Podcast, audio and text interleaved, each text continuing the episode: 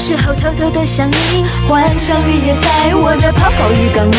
工作的大家好，这里是其他垃圾，我是小田，我是小秋。其他垃圾是一份可以收听的泛文化娱乐周刊，你在这里可以听到影视遗珠、文化现象、热点视频，我们一起向宇宙发射垃圾电波。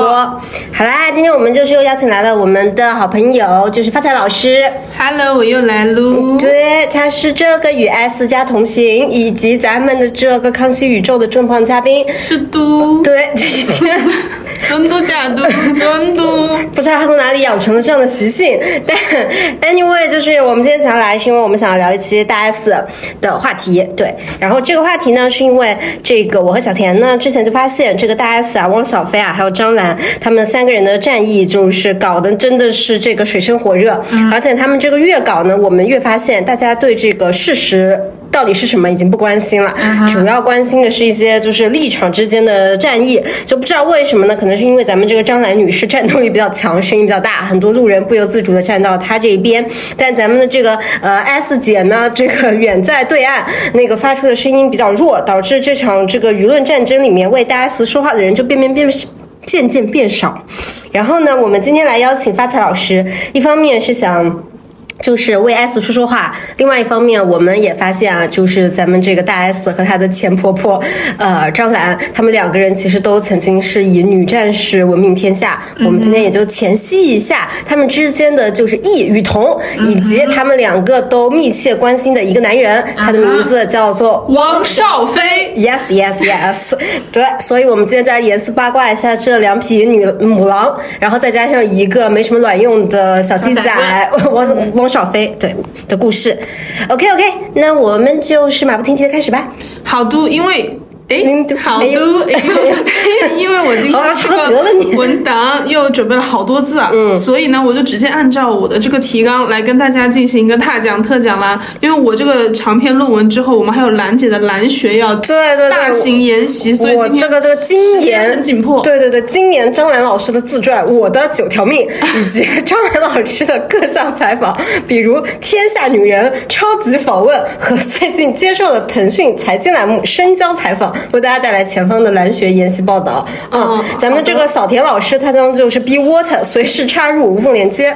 对，大家都我我也是。读了我的九条命，然后也读了咱们汪少菲老师的自传《生于一九八一，汪少菲老师有自传，你知道那个张兰老师的自传的微信评分是百分之八十九的人认为就是好评如潮，汪少菲老师百褒分贬不一。褒贬不一，只有百分之六十一的人给出了好评。你们都敏锐的选择了微信读书，不为他多花一分钱 是吗？对对对，只能看免费的。好了好了，马不停蹄，本次与圆桌研讨会就是正式开始正式召开了，对，我首就浅浅先开场一下吧。对发财老师嗯进入第一个议程，也就是大 S 老师的一生。因为我特别喜欢大小 S 嘛，因为之前好几次上节目的时候也都好几次了啊，嗯好几次都讲了。那所以我这一次盘点呢，我还是围绕着大 S 这个人来展开，我没有太多去涉及他和汪小菲的这个家庭和兰姐的这个家庭，嗯只是用来体现说他怎么来思考他的夫妻关系、亲子关系、家庭关系的时候会提到一下，嗯但核心还是围绕戴斯这个人。所以呢，我会从三个方向来进行盘点。第一部分是他的事业，嗯第二部分是他的恋情，第三部分是他的家庭。结束之后呢，我会再对他的。已经过去的快四十多年的一生进行一个收束。对一个总结，一个时间线的收束的动作。嗯对。如果说以我对大 S 这个人的理解来看，我对她的认知就是她是一个独来独往、剑走偏锋、天不怕地不怕的一匹孤狼。哇，这个判词，为什么给他这个判词呢？是因为。前面也讲到了，因为兰姐也是有一些母狼在身上的，但是我觉得嘛，龙生九子各有不同，狼也是各有差异的，我必须要给它加上一它狼多表，我必须要前面给它加上这个精确的形容词，才能够体现它的特点啊。那接下来我们就来看一下大 S 她是怎么样的独来独往，天不怕地不怕。首先是她的事业，在事业这个地方呢，我给她三个超啊，送你三千万，千万要健康啊！我送她三个超：一超前，二超狠，三超有种。首先是超前，提到大 S，在她的这些恋情为人所知之前，她有一个特别呃有名的称号叫“美容大王”。美容大王其实是源自他两千零五年出版的一本书，后来因为这本书实在是太红，他又出了《美容大王二：揭发女明星》。那个封面应该大家都有印象，就是大 S 啊四十五度角看着前方，手里面拿着一张面具，这样浅浅接下来的样子。那为什么说这个行为非常的超前呢？为了让大家更有实感，我去整理了一些二零零五年发生的主要事件。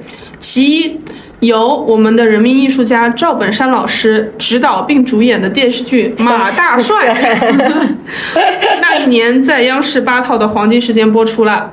另外一件事情可以 call back 一下垃圾的前几期节目啊，那一年。超级女声第一届总决赛揭晓，李宇春、周笔畅、张靓颖分别斩获了冠亚季军。也是在那一年，台湾的娱乐圈，周杰伦发行了专辑《十一月的肖邦》，为你弹奏肖邦的乐曲《你发如雪》凄美了离别啊，都是那个时候出现的。著名的娱乐大年，没错，在那个年代，大家可以感受一下，比如说这种选秀节目的兴起啊，这种乡土电视剧小品的兴起，还有咱们这个啊台湾。乐团华流才是最屌的，对于咱们的这个。音乐世界的一个洗涤，可以感受到那个时候大家才刚刚开始感受到流行文化的魅力，以及电视文化的一个蓬勃发展。其实远远还没有到我们现在的说这种外贸经济上面。嗯啊，我们真正关注到外贸呢，我个人觉得听众朋友们跟我们应该都差不多，就是非主流的年代。那我去溯源了一下，非主流文化在中国主要兴起的创始人是罗新福，他主要的发扬年代在两千零九到两千零一一年之间。所以这个已经是大 S 出版《美容大王》之后的四五年时间里了，可以看到大 S 多么的超前，非常的超前。那么在这个里面呢，它这两本书其实我觉得它分为两类。一类就是非医美类的一些建议，比如说教你怎么变瘦，教你怎么美发。大 S 美发的核心秘诀就是不烫不染，然后每天要用各种不同的梳子梳头，然后用不同的吹风机来对她的秀发进行一个护理。然后她早期上节目的时候有专门提到，就是包括和她关系特别好的七仙女的这些朋友是不可以触碰到她的头发的，碰头不能碰一下，打咩。啊，因为要好好的保护。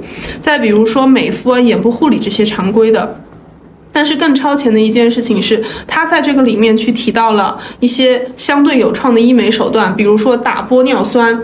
他当时在这个书里面直接说了，女明星没有了玻尿酸是活不下去的，直接说了。然后还提到了脉冲光，也就是早期的光子嫩肤，这些都在他的书里面展示了。所以可以想到他对当时的咱们这个潮流女性。造成了很大的一个影响，而且在这个里面呢，还有很多我觉得是今日小红书必备语录的一些词啊，比如说美女必学发型，发型适合你天天好心情。再比如说无瑕没斑点的皮肤才是最优质的皮肤，毛孔紧致的秘密。不私藏大公开啊，全部都是这些自媒体常用的小标题，非常的超前啊！会爆哎，嗯，会爆会爆。那么除开这个之外呢，就是她在影视剧里面的一个成就，我我觉得她是一个天选女主角吧。因为当时她上节目的时候，小 S 有讲过，说他们少女时代看的所有的她特别喜欢的那些少女漫画，最后都被她姐姐演了主角。比如说《流星花园》《战神》《倩女幽魂》，包括后来虽然大家 diss 她和黄晓明加起来快一百岁了。但是还是很受欢迎的。泡沫之夏，没错。I know, I know。嗯，有一幕特别生动的是，大家应该小时候都会在家里面就是浅浅 cosplay 一下吧。比如我小时候看《还珠格格》，我就会在家里面 演一下香妃这个样子。演香妃啊，香妃啊，啊，超风影蝶，蒙丹，你紧皱的眉头，我好想拿熨斗给你熨平，这样子。那小 S 在家里面演的就是《倩女幽魂》，经常在家里面演小倩，没错，大 S。小 S，小 S 演大 S 是仙女，她不会做这种事的。小 S 就在家里面披个床单，然后这样飞来飞去的样子。当她得知大 S 中选演《倩女幽魂》的时候，她感第一反应是为姐姐开心，第二反应就是很错愕，说啊，小倩，小千，小千不是我吗？于是他们就去找这个片的投资方杨老板，对方回复小 S 说啊。那我可以给你安排一些啊鬼怪的角色，嗯，就两姐妹的这个在娱乐圈的定位已经明显形成了一个特别大的差异。S 就是搞怪的，那大 S 就是所有女神啊、女主角啊这样的一些光环都加持在她的身上，以及。插播一则，他不是演了《流星花园》的杉菜吗？他因为杉菜这个角色当年红遍亚洲，后来他和光头具俊晔在一起之后，他在韩国人那边的认知也是台湾杉菜。哦，就是台湾第一女神。Yes Yes。第三个，他在事业上的特点就是我们在呃前面也有讲过。基本上除了 S 妈给他们担任这种经纪人、保姆式的一个角色之外，其实核心的在演艺圈的发展决定和沟通都是大 S 来做的。她是特别特别有主见的一个人。接下来呢，可以和张兰一拼，直到她遇到了张兰吧，我只能说，她的口条是特别特别清晰的，而且她非常非常的敢于去担当。比如说，嗯，对于大小 S 来说，比较。转折点的一件事情就是和综艺教父王伟忠解约，因为王伟忠忠其实是他们的恩人。那小 S 是非常的俗辣的，他从头到尾一句话都不敢说。当他和小大 S 约好了说走，我们两个去找伟忠哥解约，走到了伟忠哥的门口，伟忠哥一开门说丫头怎么啦？然后小 S 就推到后面啊，伟忠哥，大 S 有话要跟你说，然后就推开了。这个时候是大 S 马上就盯着伟忠哥说，伟忠哥，我们长大了，我们觉得你很好，但。是我们想要谋求一些自己的发展，然后也因为这件事情之后，王伟忠说，每次大 S 特别严肃认真的说，伟忠哥，我想找你谈一谈，王伟忠都会非常的害怕，深吸一口冷气，因为他知道大 S 什么话都说得出来。嗯，第二个事情呢，就是。帮小 S 抵挡这个来自媒体的各种炮火吧。嗯，之前小 S 饱受争议的一件事情，就是给她的那个扶不起的老公麦克，嗯，创业胖达人。那个时候她上所有的节目，全台湾道歉事件，对，都为他各种站台嘛。因为胖达人走的是一种那种高端路线面包，我也不知道面包要怎么高端啊，可以上海人民来给我讲一下。嗯，九十八块钱一条生吐司。哎，你们两个很懂啊。然后他那个面包就号称是纯天然酵母等的。一些包装词吧，首先酵母肯定是纯天然的，嗯，这个 很难有工业呢。OK OK fine，继续。他的意思就是说，我们这个卖的这么贵啊，是因为我们这个都是来自自然的一种由内而外的啊调养的一个作用，嗯，结果没有想到。被这个台湾的卫生署突击检查，发现店内藏有大量人工色素。我觉得台媒的这个用词非常的精妙，他用的是藏有大量人工色素。我想说，你这不就是一个车间？你的那个色素，它要么就是放在工作台上，要么就放在工作柜里。藏有是怎么样的一个是意思？到底是藏在哪里呢？啊，不重要。反正呢，台媒突击检查了这件事情之后，群情激愤了。没有想到顺着这件事情挖，小 S 道歉还不能止住。因为后面被查到说徐亚军还有他公公许庆祥，他们的母公司涉嫌一些国际内线的交易啊，又涉及到了这个什么财经圈的一些事情啊，我也不是很懂了。这个时候显然小 S 鞠躬道歉已经没有办法解决这个问题了。这个时候大 S 挺身而出，给这个台湾狗仔发了一条短信，主动爆料说姐怀孕了，来报道姐吧，给你们一个新料，放过我的妹妹，火力。对，而且呢，大 S 是非常的仗义啊，她那一次她是尊嘟怀孕了，不是假嘟，OK OK，不是假孕，不是假孕，啊，不是惠贵人这个样子的啊，啊，那么她简讯原文我特别想给大家念一下，因为呢，我觉得像有大 S 这样清晰准确表达能力，并且还可以去打动人的这种语言啊，反正我在娱乐圈我是没见过几个，大家可以感受一下。许爸爸是来自台东的医师，为人正直和蔼。退休后靠自学钻研投资，到现在每天都花数小时读书，上网观察国际新闻。许爸爸目前定居台东老家，偶尔来台北陪孙子，生活单纯严谨。家父过世后，许爸爸视我们姐妹为己出，非常关心我们，我们也很感谢他。也许媒体朋友不熟悉许爸爸，但相信台东的朋友很多都敬重这位善良的老医师。希望媒体朋友高抬贵手，别让舆论冤枉了好人，感恩惜缘。哦，就是的这条替小，其实就是又增加了一重道歉。对，而且我。要专门强调一下，它是用了顿号的，它的顿号、逗号、句号都用用得得非常的准标确准。第二件事情是它的署名，它署名的是西元，不是大 S，你就觉得这个人非常的诚恳。嗯，而且我觉得大 S 他肯定是料到这件事情要被媒体曝光出来的，他用这个措辞，其实也是会让其他的人看到说，哦，你到底是怎么来回应这件事情？其实你并没有开脱说他们没有错嘛，而是说体谅老人。这个事情果然就是被台湾媒体截图，各种杂志周刊都在发。嗯，那我觉得大 S 在这件事情里面其实特别的擅长吧，因为他之前很长时间主持节目，然后和媒体打交道。他的后来的这个经验呢，后来果然用来给汪少菲擦屁股了。那后面我们就继续再讲。嗯，那经过以上的这个讨论啊，我觉得那么咱们就是对大 S 的这个事业有了一个很清晰的认知。她是一个表达特别清晰、特别有自己的事业规划，而且在那个时代里面已经达到了亚洲如日中天的一个女明星的程度。对，那每一个。到了这种程度的女明星，势必要被咱们的虎扑直男讨论一个问题了。如果她来到我们村儿，我们村儿的男人看不看得上她？所以我们就进入我们的第二趴。谁能对谁能娶得了大谁能娶她呢？嗯，那这里呢也给咱们大 S 两个关键词，一个是罗门信徒，一个是纯爱战士（括号时间限定版）。嗯，这个时间限定啊，和他的年纪没有关系啊，是和他的这个技能冷却时间有关系。他在一个爱情里面只能够纯爱一段时间，到后面就会变成无情的女杀手，斩断一切。嗯嗯，解释一下这个罗门信徒，经常看康熙的这个听众应该都知道罗姐罗佩颖，她我觉得是嗯。台湾独立女性精神的一个代表吧，嗯，她说出了金句，她说：“帅的也要偷人，丑的也要偷人。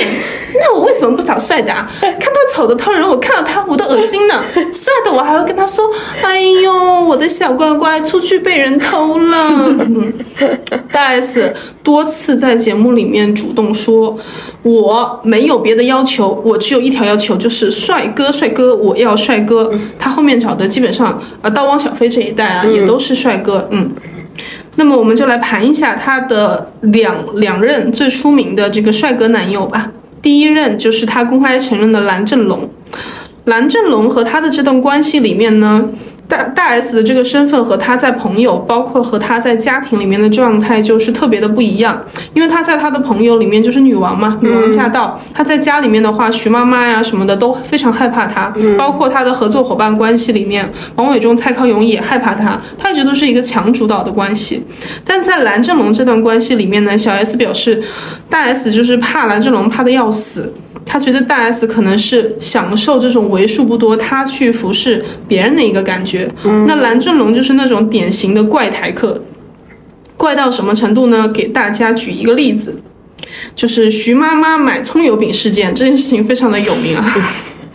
就讲蓝正龙在小 S 家里面待着的时候是不理任何人的，比如说如果小 S 跟他说：“哎，蓝正龙那个水杯你帮我拿一下好不好？”蓝正龙就会说：“啊。”你自己不会拿。嗯，刚好这个时候徐妈妈要出门洗头，蓝正龙正在吃饭，就对徐妈妈说：“哎，阿姨，你等一下帮我买一下那个葱油饼好不好？”徐妈说：“啊，可是我要去洗头哎。”蓝正龙说：“哦，好啊，那不要买太久。” 他这句话一说，大小 S 两个人就对看，眼睛瞪得像铜铃，心想说：蓝正龙真有种哎，居然敢和妈妈这样说话。徐妈妈闻言就出门了，先帮蓝正龙把葱油饼买回来给了他，之后再重新出去洗头。这就是蓝正龙这个人的怪异之处。然后来感受一下大 S 的这个反差。小 S 说，每次听到大 S 跟蓝正龙打电话，大 S 挂了电话之后，小 S 都会说。你何苦要用敬语和蓝正龙说话呢？咦，他们之间难道讲韩语吗？怎么会有敬语啊？欧巴，没有。小 S 如果跟大 S 说去吃饭，大 S 就会说：“我才不要去嘞。”但是如果是跟蓝正龙，他就会打电话说：“喂。”公啊，等一下要不要一起吃饭？哦，你要工作，嗯，好，没关系，那我就啊回家先等你好了，嗯，好，拜拜。救命，好难受。小 S 对此的评价是：为什么一谈恋爱人就变得那么贱？嗯，就是这是大 S 的恋爱脑时期是吧？对他基本上一谈恋爱前期都是这个样子，包括后面的这两段，汪小菲和光头鞠婧祎也是类似的一个模式哈。那其实他和蓝正龙这一段在一起还挺久的，我没有具体去看到底在一起多久，但是我看蓝正龙当时上康熙那个综艺，就是买葱油饼那次的时候，他们两个已经在一起三年多了，所以是还挺久的。后来他们分手之后，大 S 也蛮妙的，大 S 给蓝正龙寄了喜饼，然后还给他排了那个宾客的名单，嗯，然后有一次蓝正龙他应该是要宣传他的一个戏吧，来上康熙来了，大小 S。康熙肯定就会问他说收到这个喜饼的一个情况嘛，蓝正龙就表情尴尬。蓝正龙和仔仔很不一样，仔仔是特别温和的那种，蓝正龙就是一副死样子，意思就是我感觉有点奇怪，然后就看着小 S 一句话不说，然后小 S 就缓解尴尬说：“哎呀，其实我当时看到那个宾客名单，我也有小抖一下啦。蔡康永就出来拱火说。是吗？可是我发现小 S 你的微博没有关注蓝正龙，蓝正龙的微博也没有关注你哦。你们两个是要恩断义绝，老死不相往来吗？小 S 就缓解一下气氛说：“哦，可是你会想要关注我吗？”然后蓝正龙就看着他说：“不会。”哇哦，然后整个康熙就是这也太冷场了吧！旁边的嘉宾立刻就是尴尬的大拍大腿说：“哎呀，也不用这么尴尬了，来来来来来。”然后就挑起这个热络气氛的重担，就是可以感受到蓝正龙这个人是没有在管其他人死活的一个人。嗯，那也可以想象了，大 S 嗯前期多么的辛苦，欣赏他这一种神经病的特质，后期会多么的被这件事情折磨吧。嗯后来两个人就分手了。然后这里插播一则，蓝正龙后来去当导演了。嗯啊、他拍的这个电影怎么样呢？咱们不予评价，但是我给大家念一下他第一部处男作嗯电影的名字，叫做《傻傻爱你，傻傻爱我》。感觉还没有那个美容大王那个 第二部也很妙，第二部是蓝正龙以自己的经历为启发、拍的一部自传，他自第二部就导自演，自传在那个电影里面演他自己啊，家人们。嗯，演蓝正龙，蓝正龙演蓝正龙，Yes，嗯哼。那么说的是要纪念他当年补习班的一个导师，但是我觉得哈，这种就是以半自传性质为拍摄的电影，嗯，可以看这个人的自恋程度可见一斑了。嗯，接下来我们就来到他的第二段仔仔仔仔这一段，我感觉大仔恋一直到现在还有很多人在磕吧，他们两个其实是姐弟恋，然后。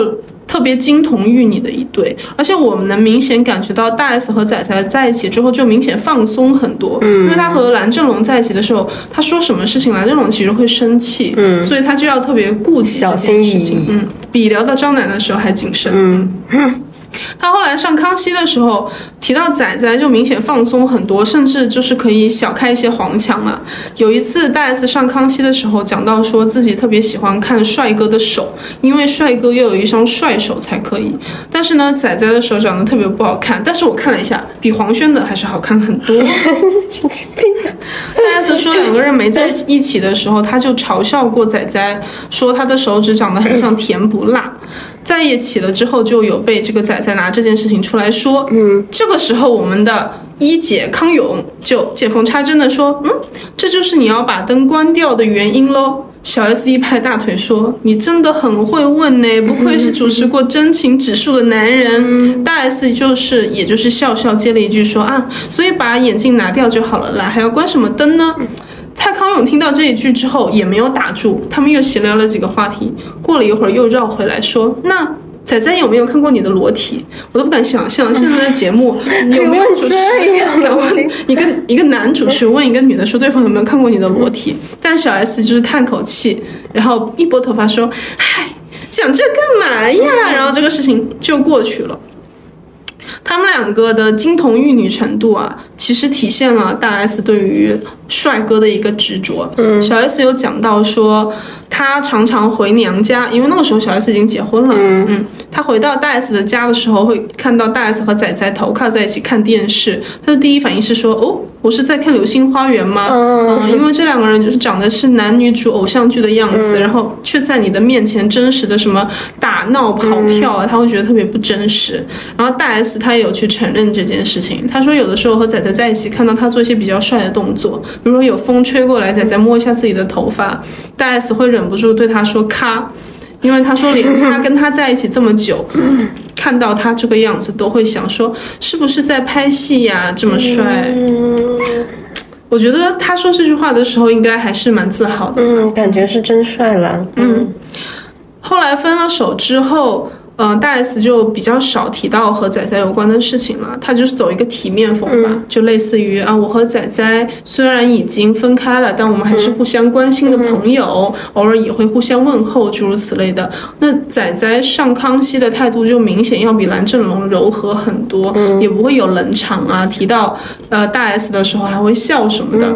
呃，小 S 就经常会在节目里面说，你还有没有在爱我姐？然后仔仔就愣住，一脸错愕的看着他，然后就尴尬的笑。仔仔说：“我就知道你每天晚上都还在想他，什么诸如此类的。”然后再比如说，他问仔仔一个什么问题，仔仔讲话有点小声，他没有听到。他说：“仔仔，你说什么？哦，你还有在爱大 S？天哪，不要再说了，我要哭了。”然后仔仔也不生气，就还蛮好玩的。嗯，那呃，经过仔仔这段恋情呢，其实可以。这个地方跟大家提到大 S 的另外一个特点，她其实是特别向往婚姻，特别特别向往小孩的。因为在大 S 和仔仔的恋情接近尾声的时候。其实很多的媒体他就有猜测说他们两个人是不是快分开了，就去采访他们旁边的朋友，旁边的朋友就讲到说两个人因为一些琐碎的小事去爆发冲突，经常笑脸的仔仔变得萎靡不振，和朋友在一起的时候都不愿意笑，看起来这段感情让他非常的疲惫。朋友说了这件事情之后，大 S 就去对媒体透露说，我突然觉得不结婚也挺好的。那大 S 这个话一说，他周围的朋友就有表示说，这根本就不像是结婚狂大 S 说的话。当他觉得他不想结婚的时候，就说明他对仔仔已经没有兴趣了，他一定会跟他分手。果然很快就分了。嗯，再往后的两段我们就快速跳过吧，因为我觉得这两个人都我不是很喜欢。第一个就是咱们的汪小菲，汪少菲老师，北京汉子遇到台湾女明星一个反差。他这个段呢，就是讲一下闪婚吧，一个这个闪婚路线。对，大 S 其实提到闪婚这件事情，他是特别特别，我能感觉到他很开心，就是他享受这种被浪漫冲昏头脑的感觉。他跟小 S 说，见到对方第一面，两个人都觉得要跟对方结婚。嗯，怎么可能？你信吗？大 S 这么说，我就勉强信了。汪小菲这么说，你信吗？我不信。我会想到什么？我会想到那个《老友记》里面。是莫妮卡吧？遇到了一个男的，那个男的说：“因为我我我信仰基督，所以我这辈子没有和女人搞过啊！我为你一直留守贞洁到现在啊！什么我和前妻分手了之后一直不举，只有遇到了你我才能搞啊！差不多这么个意思。我觉得汪小菲也差不多哈，但是不重要，两个人就是一见钟情了。”那大 S 在见到咱们张兰女士的第一面，就给她送了一个爱马仕包包啊。而汪小菲呢，他不仅特别的喜欢大 S，他很喜欢 S 一家。他的原话是什么？说我当时见他们一家人，我觉得太有意思，太逗了。这一家人，我就想要是我和这个人在一起，还能顺带着和都这么大一家子人，多好呀！要这么好的好事儿，两个人就闪婚了。那他们两个闪婚之后，其实。娱乐圈啊，然后大众的这个风评其实都不太好嘛。海边就是婚礼看好，对吧？所有人都在笑他，然后王思聪又发微博笑他，说什么假豪门，什么大 S 哭的钢镚都没有了什么的。但是就算在这种情况下，大 S 凭借着他对汪小菲的爱，一次次的让汪小菲在《康熙来了》曝光，然后在回应媒体的时候讲他们两个之间的趣事，让汪小菲变得顺眼了非常多吧。后面他那个时候帮汪小菲讲很多好话，也对他有演绎他很多精美的这个什么咆哮的场景，对，包括后来我觉得小 S，因为小 S 很爱姐姐嘛，他也有体会到姐姐希望让汪小菲被大众更好的接受吧。后面上康熙的时候，其实也有做很多的事情。我们讲那个家庭段落的时候，我们会详解一下小 S 的姐夫行为学。嗯嗯嗯，那反正最后这两个人不是还是离婚了吗？离婚了之后呢，大 S 在离婚宣言里面也提到了。啊，希望小飞能找到一个合适自己的伴儿。嗯，伴儿这个词被北京味儿淹淹透了。是的。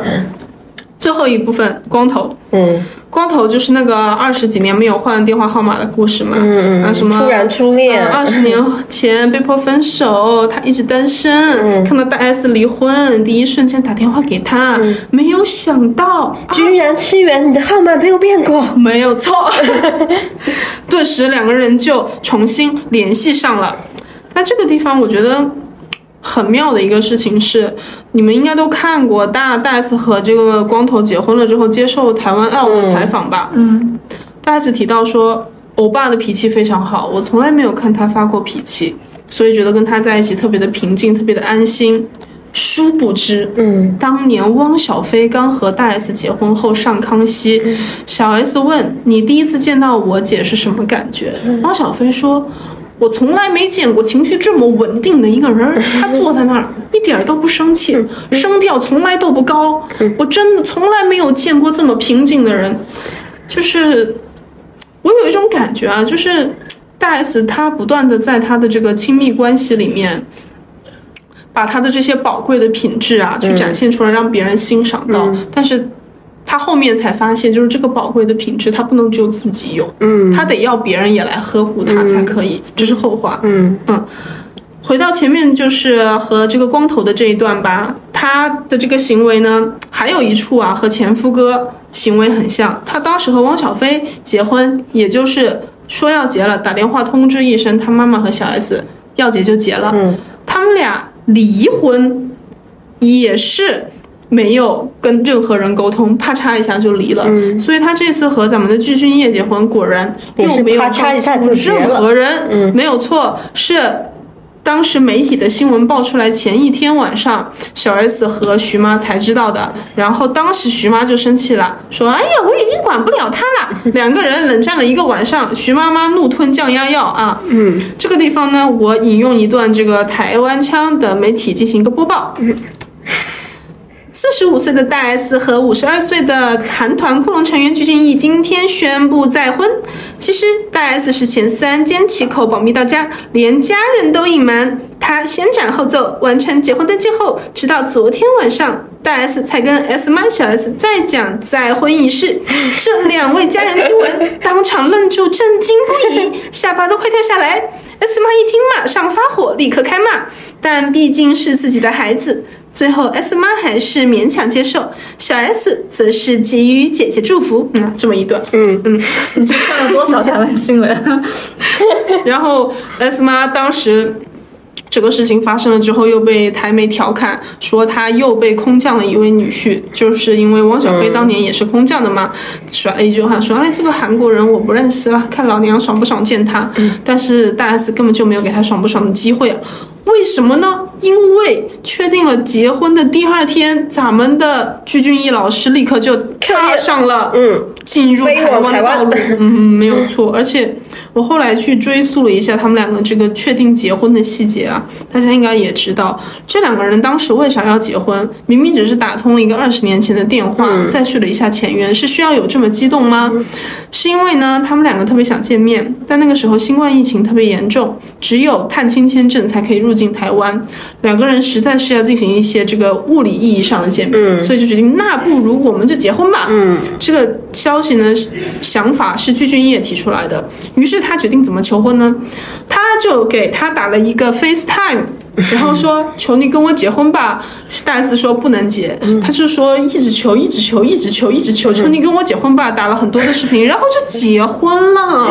然后就结婚了。就结婚了，而且这两个人结婚之前，虽然大 S 当年为了追具俊晔学过一段时间的韩文，但你想，他都和北京人在一起那么久了，他韩文估计也就是只会说比较熟，啊，别的也不会了。他们就是靠英文和韩文沟通，就在这种英韩夹杂的混合之中，两个人结婚了。也很符合他一贯以来轰轰烈烈、爱的轰轰烈烈的这个传统。对，然后这里插播一则，其实我觉得大 S 在娱乐圈里面以她的这种地位，一方面是名气，一方面是美貌，还有他这种独特的个性，应该是很吸引一些男的的喜欢的，只是可能没有达到他心中帅哥那条线吧。比如说有一个人何润东，我一直怀疑何润东有狠狠的暗恋过和大 S。S 有一对，因为他他们应该没有一段，我觉得大 S 不喜欢他，没有和他在一起。何润东对他是纯纯的欣赏和单恋，为什么呢？因为当时《泡沫之夏》拍完了之后，大 S 和何润东上康熙来宣传，你就感觉那何润东全程那个眼睛就是长在大 S 的身上，就这样一直看着他，讲什么话都看着他，然后呃。包括大 S 当时不是唱了一首歌《钻石》，嗯，对，也是何润东说觉得大 S 什么唱的特别特别的好，还要帮大 S 拍写真集之类的。真正坐实让我觉得他有在爱大 S，是因为当时讲了一个八卦，就是小 S 忽然说他知道何润东的哪个很大，哦，我 操！那他是怎么知道的呢？那他怎么知道的呢？他摸过，是因为他们这个《泡沫之夏》里面有一场戏是何润东的那个角色要游泳，嗯，那游泳的话呢，他们就要穿穿泳裤。一开始何润东是穿那种平角泳裤，大 S 和其他的工作人员就怂恿他说不行，平角这个节目没有看点，你要换成三角，你这是为了艺术献身什么的。那何润东熬不过，最后就换成了三角泳裤。但是呢，他说他害羞，他专门把这场戏排到了大 S 拍完杀青之后，当天杀青之后，他再来拍这场戏。我觉得这个地方它就有一些不简单了。你如果只是害羞，为什么只排在大 S 往后呢？黄晓明看你，你不在乎吗？对吧？那么他拍的时候，呃，把大 S 排到了，但是没想到大 S 和他的这个助理暗通款曲，嗯啊、骗他说大 S 走了，等何润东这个泳裤一换上，嗯，大 S 就出现打，道回府，拿着相机开始拍，哦然后所有人都对着他的开始拍，嗯，然后他就打电话给小 S、说你要不要看何润东的大雕？就做了一个那个雕的表情，你知道吗？然后他们两个看了之后就很赞赏，何润东在旁边就是全程笑笑，嗯，那看来他就是那种不需要塞纸巾的那种，对吧？对，不像不像咱们就是有一些啊，就是需要塞一些纸巾，然后才能够就是 show off 一下他的这个 CK 广告。嗯哼，好的，后来小 S 说他们两个人提到说，比如说问大 S 说，哎，你最近在和谁拍戏啊？或者是你和谁在吃饭？大 S 就会说我在和。啊 那就是我在和何润东开会。好，Anyway，我们的这个恋情，嗯，就到此啦。嗯，接下来进入我们的这个家庭，这个家庭呢，本人给他的一个判词是，可以自己刨台币四万元的黑松露，但还是想要有人给自己剥虾。大 S 对于婚姻和嗯小孩的向往，其实从他很小的时候就已经展现出来了。他上《鲁豫有约》的时候有提到，就是她大姐珍珍，然后那个妹妹小 S 嘛，从小这两个人都说，哎呀，我才不要结婚呢，我也不要生小孩，我要做一个自由自在的人。大 S 就特别坚定说，啊，你们两个不想生，但我想生。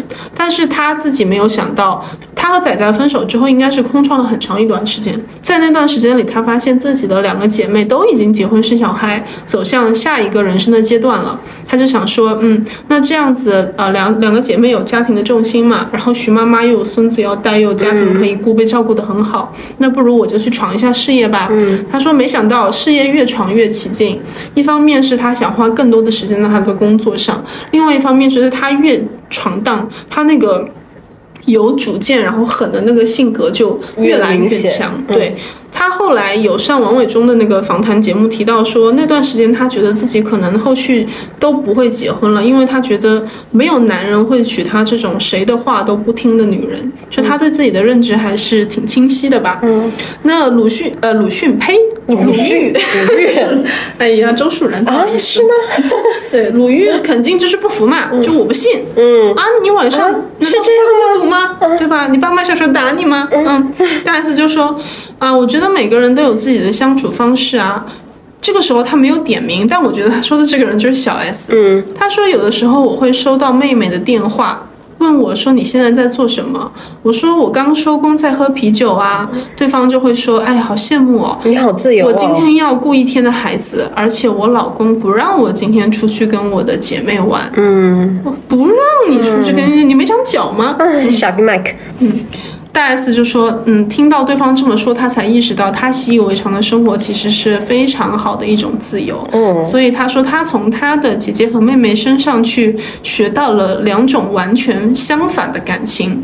他姐姐那一对就大姐打定一辈子做素人的那一对，其实他们在一起十二年了。他接受采访的那个时候都还没有结婚。小 S 是前一天还在哭说，哼，都没有人追我，然后就忽然打电话说，嗯，我要和麦克在一起了，我怀了他的孩子。那他觉得说感情是非常没有定数的，他当时那个状态就是一边享受工作，一边期待下一个人出现。嗯，果然这个人就出现啦，这个人就是咱们这个扶不起的阿斗，哎汪小菲。嗯，大 S 在这段婚姻关系里面呢，展现出来对汪小菲的话，我觉得确实是付出了一切，他能付出的全部都付出了，钱为汪汪小菲的事业保驾护航出谋划策，汪小菲直播发酒疯，在微博上发癫，让网友骂他的时候出来帮他公关，让汪小菲拿他的各种形象去卖各种微商的产品，他都做了，对吧？比如说 S Hotel 卖茶叶，还卖了一套房子。两千年疫情的时候，汪小菲感觉快破产了，大 S 卖了一套房子救汪小菲的生意，汪小菲面子上挂不住，还要骂狗仔啊！我们没有，我们没有卖房就商业，我们当时就是一个啊正常的这个这个这个投资行为啊，不重要。等到十周年的时候，汪小菲又拿他和大 S 的这个婚姻出来营销，对吧？送大 S 一个钻戒，结果是个商务，是个商务，还给自己买个微博热搜，嗯对吧？我们兰姐又动不动，哎，喂，媳妇儿，大 S 来了，拿出我的酸辣粉。给大 S 打电话模仿事件，兰姐就是直播间的经典节目，假装给大 S 打电话。哎，哎 有时候也给小 S 打电话，嗯哎，小 S 别出来乱说话了，管管你的老公啊，全部都不计较。大 S 连头发都不让人碰的一个人，对吧？让边上的人这样子去拿他的形象做这做那。另外一方面就是我们前面提到的。大 S 为小 S 的娱乐圈保驾护航，其实呢也为汪小菲的娱乐圈保驾护航。前面就讲到他演那个汪小菲马景涛嘛，嗯啊，这个 S Hotel 被罚了之后，媒体都在报道。大 S 就随便模仿了一下情景剧，说：“哎呀，我老公就是很夸张的啦，他就是弹跳小子。发生这件事情的时候，他就在家里面大吼：为什么？为什么？为什么他们都要针对我？为什么？一瞬间网上的人都在骂我媳妇儿，你说这是为什么？就就这样一下，我觉得他那个时候真的很厉害，因为后来我们知道汪小菲他是真的就是因为酗酒酗的，就是 对呀情绪有那种，我觉得他真的是有很大的障碍，动不动就喝完酒之后就哎喂喂喂躺在床上开始直播，然后被抖音封了。也就是在大，而且我看大 S 讲的那个样子，他他还是爱他的，他嗯是笑着把这个事情讲出来的，不然你不可能感染到这个媒体朋友嘛。嗯如果你真的不爱他，你是什么样？你是像小 S 那样，我选择相信我老公。好了。关于我老公在夜店的事情，不要跟我讲了，我不想听，对吧？他那个时候是笑着讲出来的，你你笑着讲出来了，民众才买他的那个账嘛。嗯，再包括他这个加长版的离婚，其实以戴 S 的性格，他肯定就是默默离了婚，发条声明告诉所有人我都离完了算了。他为什么把这个事情搞成了北美意难忘？嗯，他还是在为汪小菲周全。啊，这个马景涛事件之后，到了二一年的时候，还是在疫情期间嘛，汪小菲又发癫了，估计是往来台湾地区不顺利吧，他就发文炮轰说中国台湾、啊防疫能力差，然后呢又脏话。没有见到我的女儿了。或者说你们这群狗汉奸什么什么的，很夸张啊！台台湾媒体记上你们一笔没错，我实在是忍不了了。我实在是忍不了了。那个台湾媒体就拿这个事情去问大 S 啊，大 S 一听。姐要离婚，嗯，那么这个时候，终于新浪财经在这一次跑赢了，嗯他拔得头筹，去问到了汪小菲。汪小菲说：“啊，我不知情了。”哎，这是怎么回事呢？赶紧又去采访大 S 的身边人，经纪人说：“啊，不回应哦，谢谢。”啊，徐妈妈说什么？哎呦，新人说的都是气话，离什么婚呐、这两人在一起这么多年了，又有孩子，我会劝他们俩夫妻再忍一忍，夫妻嘛就是要忍。黄春梅的经典忍学啊，为什么小 S 到现在没离婚？我觉得原因就在这里。嗯嗯，那大 S 呢，又通过《流星花园》的制作人柴智屏。给媒体传话说确实要离婚啊。这么一通操作，已经两天过去了，嗯这个网友光顾着猜测到底要不要离婚了。这个时候，汪小菲又赶紧穿上自己的护妻宝，说：“哎呀，家常夜用版哈，说我爱所有的家人，我老婆是我心里的第一位，又坐实了自己爱妻的形象。”网友一看这个。哎，又这个注意力被转移了。直到这一切完整的结束之后，忽然有一天，大 S 才说：“啊，姐已经离了，结束，祝他一切都好吧。”嗯。然后后来汪小菲那边又出现了什么调戏女主播、是吧？哎，乱七八糟的好久不见你了，你去哪儿了？好想你啊！然后又是和我们的这一位张对山泥马上给两千元。汪老师戏真的好多啊！啊，OK，我终于把这些晦气的男人都结束了，让我们进入两个我最喜欢的段落吧。一个是大 S 的育儿观，嗯，大 S 真的是一个特别特别好的妈妈。嗯，我怀疑是因为她，因为她打小很多练习，她就想好说我要做一个好妈妈，所以她应该是从小就花了很多的时间去想我要怎么跟我的孩子沟通，包括小 S 也给了她这个机会嘛，因为小 S 第一胎和麦克怀孕了之后，她就是冲动，她也没有细想。不过我想了一下，如果我是小 S 有大 S 这么一个姐，我也冲动，天下第一冲动，对吧？没事的，我姐姐给我担着。对啊，姐姐会保我一生的荣华富贵，我的福气在后头，对吧？所以小 S 第一胎怀孕后，她就跟大 S 说：“姐，我担心这个小孩生出来，我可能会不喜欢他，哎那我该怎么办呢？”大 S 就说：“没关系啊，你就生下来嘛，反正我那么喜欢小孩，我帮你照顾就好了呀。”所以第一胎艾莉生下来之后，一直是大 S 在照顾。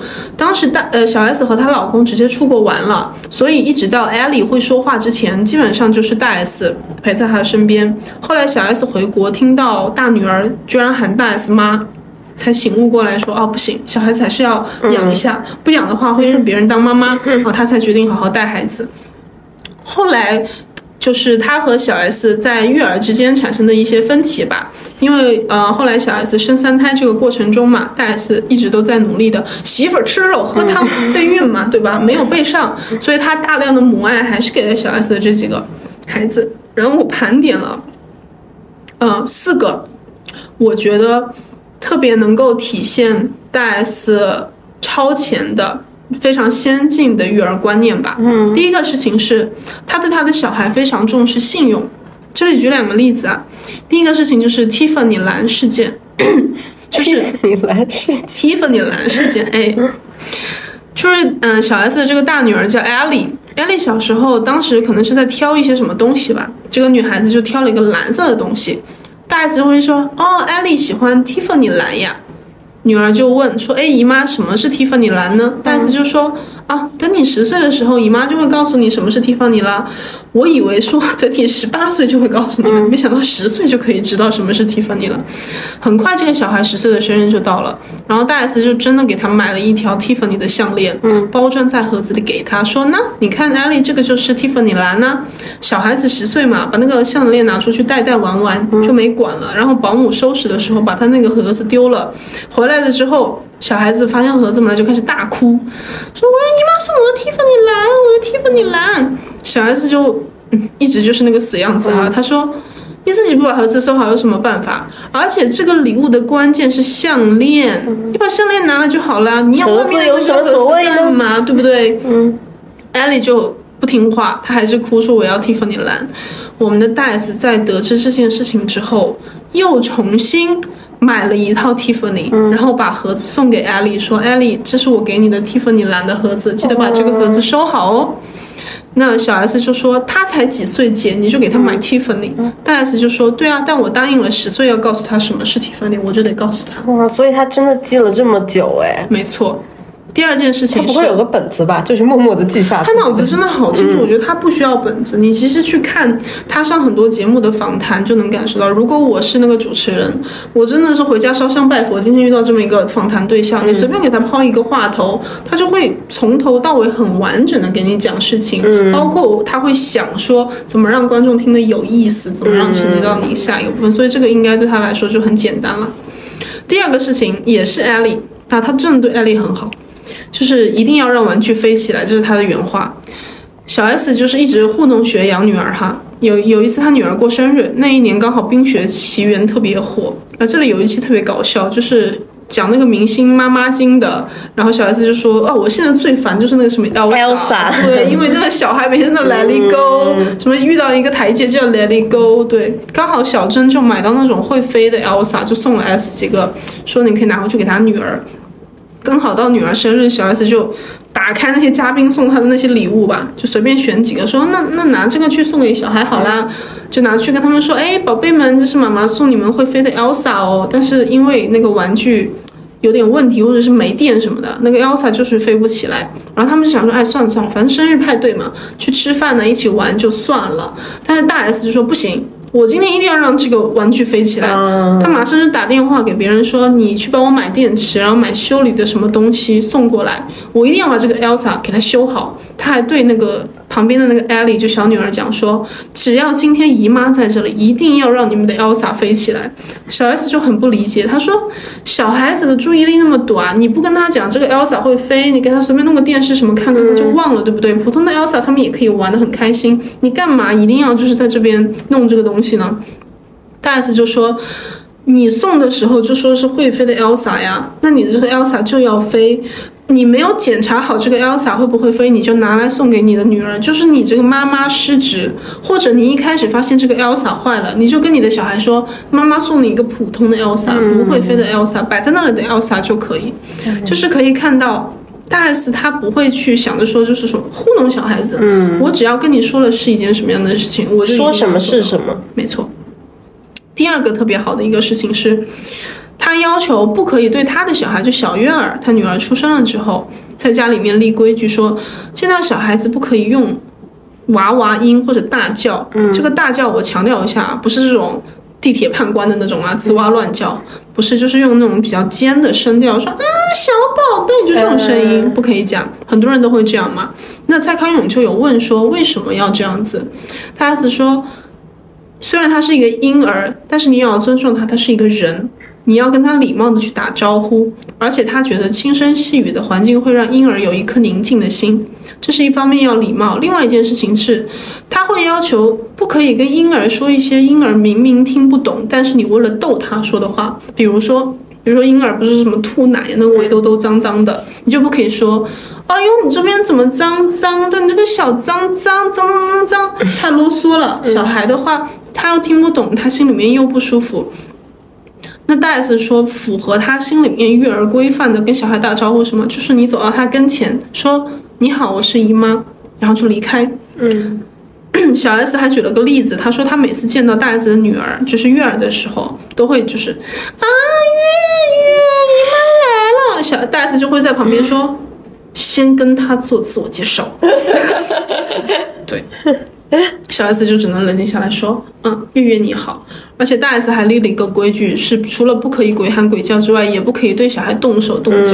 比如你看到小孩圆嘟嘟的，你就不可以这样，哦嘟嘟嘟，好可爱什么的，不可以，因为婴儿没有答应你可以摸他的脸，就是有身体保护的意识。第三个事情是尊重情绪。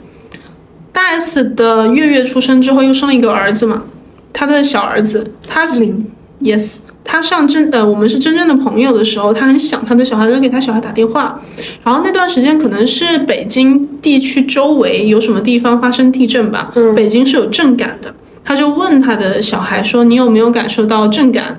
保姆就说啊，小孩子有感受到，儿子因为太害怕哭了，大 S 就准备安慰他的儿子，这时候汪小菲在旁边听到了，男孩子哭说吗？对呀、你有哭，你一个男孩子有什么可哭的？大 S 立刻 shut up，汪小菲，汪小菲屁都不敢再放一个。然后他用那个严厉的语气 shut up 完汪小菲之后，就非常非常温柔的跟他小孩说：“宝贝，妈妈给你一个魔法亲亲，你害怕的时候就把魔法亲亲放在你的胸口哦。”就安慰了他的小孩。好，第四个事情是给小孩子树立金钱观。嗯，这个地方又是一个他和小 S 育儿观念的对比，也是在我们是真正的朋友的时候，他和小 S 闲聊，问说：“哎，你给不给你小孩零花钱？”小 S 说：“不给啊。”那个时候小 S 的女儿已经挺大了哦，都已经是有初中小学的。嗯，大 S 就非常的震惊，说：“那你小孩平时不花钱吗？”小 S 说：“那他们平时就会自己攒钱呐、大 S 很不理解，说：“那他们自己攒钱，你又不给他钱，小孩子从哪里攒钱呢？嗯。小 S 告诉他，每次小孩，比如说获奖啊，或者表现好啊，或者逢年过节啊，就会给小孩子红包奖励之类的。那小孩子就会把这个钱攒起来，平时如果要用钱的话呢，就用那个钱就可以了。大 S 这时候说出了一句非常棒的话，他说：“这是你的小孩应得的荣誉，这是荣誉。嗯，但你应该再额外给他生活费了，你忘了吗？我们国中开始，爷爷每个月都会给我们六百块钱的。”这个是台币哈，生活费。你如果不给你的小孩钱，你怎么期待你的小孩树立理财的观念呢？哦，这真的很超前呢，真的很棒的一件事情。因为我会想到，就是很多的爸爸妈妈，小孩长大之后不就会讲，哎呦，你不理财，财不理你。哎呦，年轻人就是爱花钱，什么不拉不拉的。可是他们没有想过说，那小孩念书的时候，对吧？嗯，每次只有说，哎，学校要交钱了，回去找爸妈要一下，就没有其他的了呀。那小孩当然就以为这个钱只要是要了就会有，从天上蹦下来的，根本就不会有理的这个概念嘛。啊，当然，小孩子小 S 一句话都没听见啊，大 S 在那讲，小 S 在那拔眉毛，就一直抠，一直抠。大 S 讲完了，他还在抠，完全没有理他。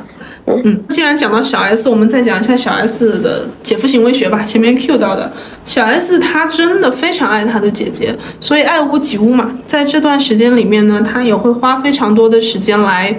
促进自己和姐夫之间的关系。嗯，所以我觉得汪小菲后来的行为就更垃圾哎，回踩小 S。对啊，真的真的把小 S 踩了一塌糊涂。当时我觉得，嗯，一方面是大 S 给汪小菲去塑造这种莽莽撞爱妻的傻傻北京大男孩形象，然后另外一方面是小 S 通过跟他吵嘴，给他塑造一个法国留学归来的。调皮阔少形象吧，我不跟你一般计较。嗯嗯，这么样的一个样子。比如说他上康熙最红的那几期嘛，小 S 就会讲他们平时相处的一些事情，说他感觉汪小菲经常背后会说他的坏话。比如说小 S 给他女儿打扮的就是比较随意吧，嗯那汪小菲看了之后就回去跟大 S 说，今后我们的孩子。一定要穿的像样，穿成穿成满族后人吗？然后小 S 就说，每次小飞来我家，看到我女儿在那跑，我就看她坐那儿划手机，划划手机，瞟一眼我女儿，那眼睛特别贼，她肯定在想，哼，就那么吵，哼，还穿那样，诸如此类的。然后再比如说，他和汪小菲争夺谁进产房陪大 S 生小孩，这个地方我觉得他是在开玩笑，嗯但我觉得他说出了汪小菲真实的内心啊。我们先前情提要一下，就是大 S 进产房呢，一开始是答应了小 S 和汪小菲两个人都可以进去陪护，嗯，但是在大 S 前期住院期间，他发现这两个人都有点嘚儿。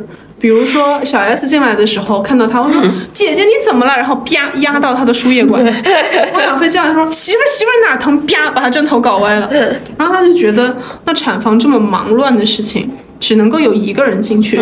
所以呢，他一开始呢就定的是小 S，因为他觉得小 S 比较好操控。汪小菲不知道又在里面咆哮什么，一个情绪控制障碍的男人，对吧？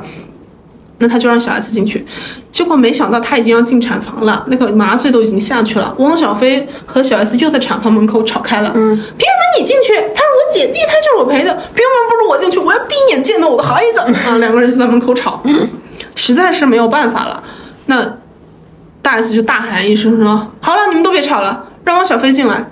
小 S 你在外面。”就就这样结束了。小 S 就说：“姐姐，我想要陪你是因为。”我觉得你一个人生小孩很辛苦，我想握着你的手给你鼓励，但是他他只想要看到婴儿的第一眼，你看他多自私，就开玩笑。但我觉得他说的很对呀。嗯，我觉得男的是这个样子的。对呀，你看看咱们兰姐上来之后先拍一个生殖器，这里面也说了，嗯，那个蔡康永就说，你们应该想，当天兰姐不在，如果兰姐在，第一眼看到婴儿的人肯定是他。嗯，小 S 说，如果兰姐在，兰姐亲自开刀，根本就没有什么事情。然后这是当着大 S 的面嘛，嗯，不当着大 S 的面，他也对汪小菲非常的好。有一期汪小菲单独上康熙，小 S 呢就激情上演了小姨子勾引姐夫的戏嘛，嗯，他就说真的演了，就是汪小菲在那坐着，小 S 走过去说姐夫，嗯，今天我姐不在，我们要不要啊？诸如此类的，他们。还会问问汪小菲说：“你觉得我跟你谁比较了解他？”嗯，汪小菲说：“当然我更了解他啦。”小 S 会说：“可是我们是这么多年的姐妹耶，你才跟他结婚多久？”汪小菲说：“可是你们很长时间相处了呀，没有相处了呀，我跟他天天相处，而且你们俩又没有舌吻过。”嗯，咦咦，嗯，好恶心啊！嗯姐夫之后呢，小 S 有两个姐夫嘛，对吧？一个是咱们的汪少菲，还有一个呢是咱们的光头具俊晔。如果非要比的话，我觉得在姐夫这个维度上，咱们的具俊晔作为一个软饭男，嗯，目前还不错。显性男软饭男，嗯还是比汪小菲这个隐性软饭男要强很多的。为什么呢？用滴滴司机的一句话，他能搞得清楚自己的定位。哦，懂了他知。道自己应该是要对大 S 好的，嗯而且呢，他知道小 S 给他笑脸相迎，对吧？愿意哄他，对他进行嗯一切都是因为所谓的小调戏，都是因为。爱姐夫这个职位，嗯不是爱你，对不对？不要老是问公司能给你带来什么，问问你自己为公司做了什么。这个岗位没了，你照样赚，嗯对不对？离开了这家公司，你以为你能创业吗？没有了这个 title，你以为你能做起来吗？都不行，因为你缺了公司给你的这个资源啊，不重要。那有一次鞠俊晔上小 S 的节目的时候，他就提到说，一家人吃饭的时候，自己就会和具俊晔一起听听音乐呀、一起跳跳舞什么的。那旁边的主持人就 Q 嘛，那我们要不现场就跳一段吧？然后那个音效老师就给了一段音乐。这个时候，我们的韩国佬就面对着小 S 张开手说：“来吧，婷婷。”中文哦，来吧，婷婷。主要是这个婷婷是很他。喊了他婷婷哎，对不对？对这是我们 S 的小名。你说对于一个韩国人来说，不是喊 S 更简单吗？但他喊婷婷。那我们相比之下，汪小菲又是怎么对小 S 的呢？就坐那沙发上，边边玩手机，边这样斜着眼睛瞟他。小小 S 好不容易今天打扮的漂亮一点了，汪小菲就会说：“哎呦，也就今天穿的还还像样啊。” 对，就这么样的一个样子来对待我们的小 S。嗯，以上就是对于事业、恋情、家庭，嗯呃，大 S 的一个超全盘点。嗯，那么经过了，哎呀，我讲了一个小时，我天哪！经过了咱们这个一个小时的长长的叙述，我相信大家对于最后我们要去对大 S 下的这个词，已经有了很深的体会了。就是大 S 是一个非常非常有种的人，他这一生过得轰轰烈烈，但当他决定结束的时候，他也是斩钉截铁的。我最后想要跟大家讲一段，就是大 S 去讲她的感情观的一个语录吧。嗯，但我觉得这个不仅体现了他的感情观，这个其实体现了他在人生做所有的选择里面都很相似的一个行为模式。他说：“我是那种谈感情的时候会很投入的去谈，但是我也同时会很理智的想，我有没有在浪费我的时间。”如果我们两个人都觉得很爱对方，但是并没有长久的计划，那我的理智会告诉我自己，现在就要忍着痛苦和对方分手。他的这个痛苦呢，是真的痛苦。他说，因为其实你还爱对方，可能还很爱对方，他就要下决心分手，所以他分手会会长达三个多月，吃不下饭也睡不着，就是这么夸张的一个程度。但他说了，我的感情轰轰烈烈，我的结束也必须要斩钉截铁。鲁豫又问了：“你考虑过回头吗？”大 S 说：“不会，我一旦决定的事情，绝对不会回头。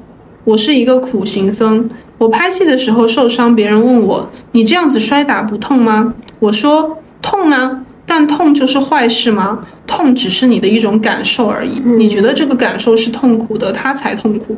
否则，你用另外一种思维去想，它就会成为另外一种体会。金曲来了，他说：“我的人生不能选择舒服的选择，我必须选择对的选择。回过头去看，我觉得我所有的选择都是对的。”哇哦，鲁豫还是不信，嗯，他继续反问，他说：“你如果现在回看的话，如果你当时没有就是痛定思痛分这个手，你们可能还在一起啊，搞不好你们就是又经历了那段感感情的平淡期，对不对？又重新重修就好啦，你还是有男朋友，你还是有一段很浪漫的关系啊，可能嗯你的感情变得更好了，你当时是误会，你们感情只是走了弯路而已。”嗯，大 S 不给他任何反驳的机会，他说：“不，我敢发誓，如果那件事情到现在绝对不会变得更好。”这个时候他还类比了一下，说他听他的朋友来讲述自己的情感的情况吧。这个朋友我觉得又说的是小 S，为什么呢？他说。我也有姐妹跟我说，她感觉她和这个男的感情淡了，或者他发现这个男的在外面有人了，对自己不痛不痒，或者他其实看到对方也很厌烦了，他只是凑凑合合的和他在一起，嗯，因为他只是觉得如果和他分开，分开这件事情会让我痛苦，而不是因为和他在一起我很幸福。嗯，你说这说的是谁？就是小 S 嘛，只是报徐熙娣的大名好了。嗯，但是还是不舍得分手。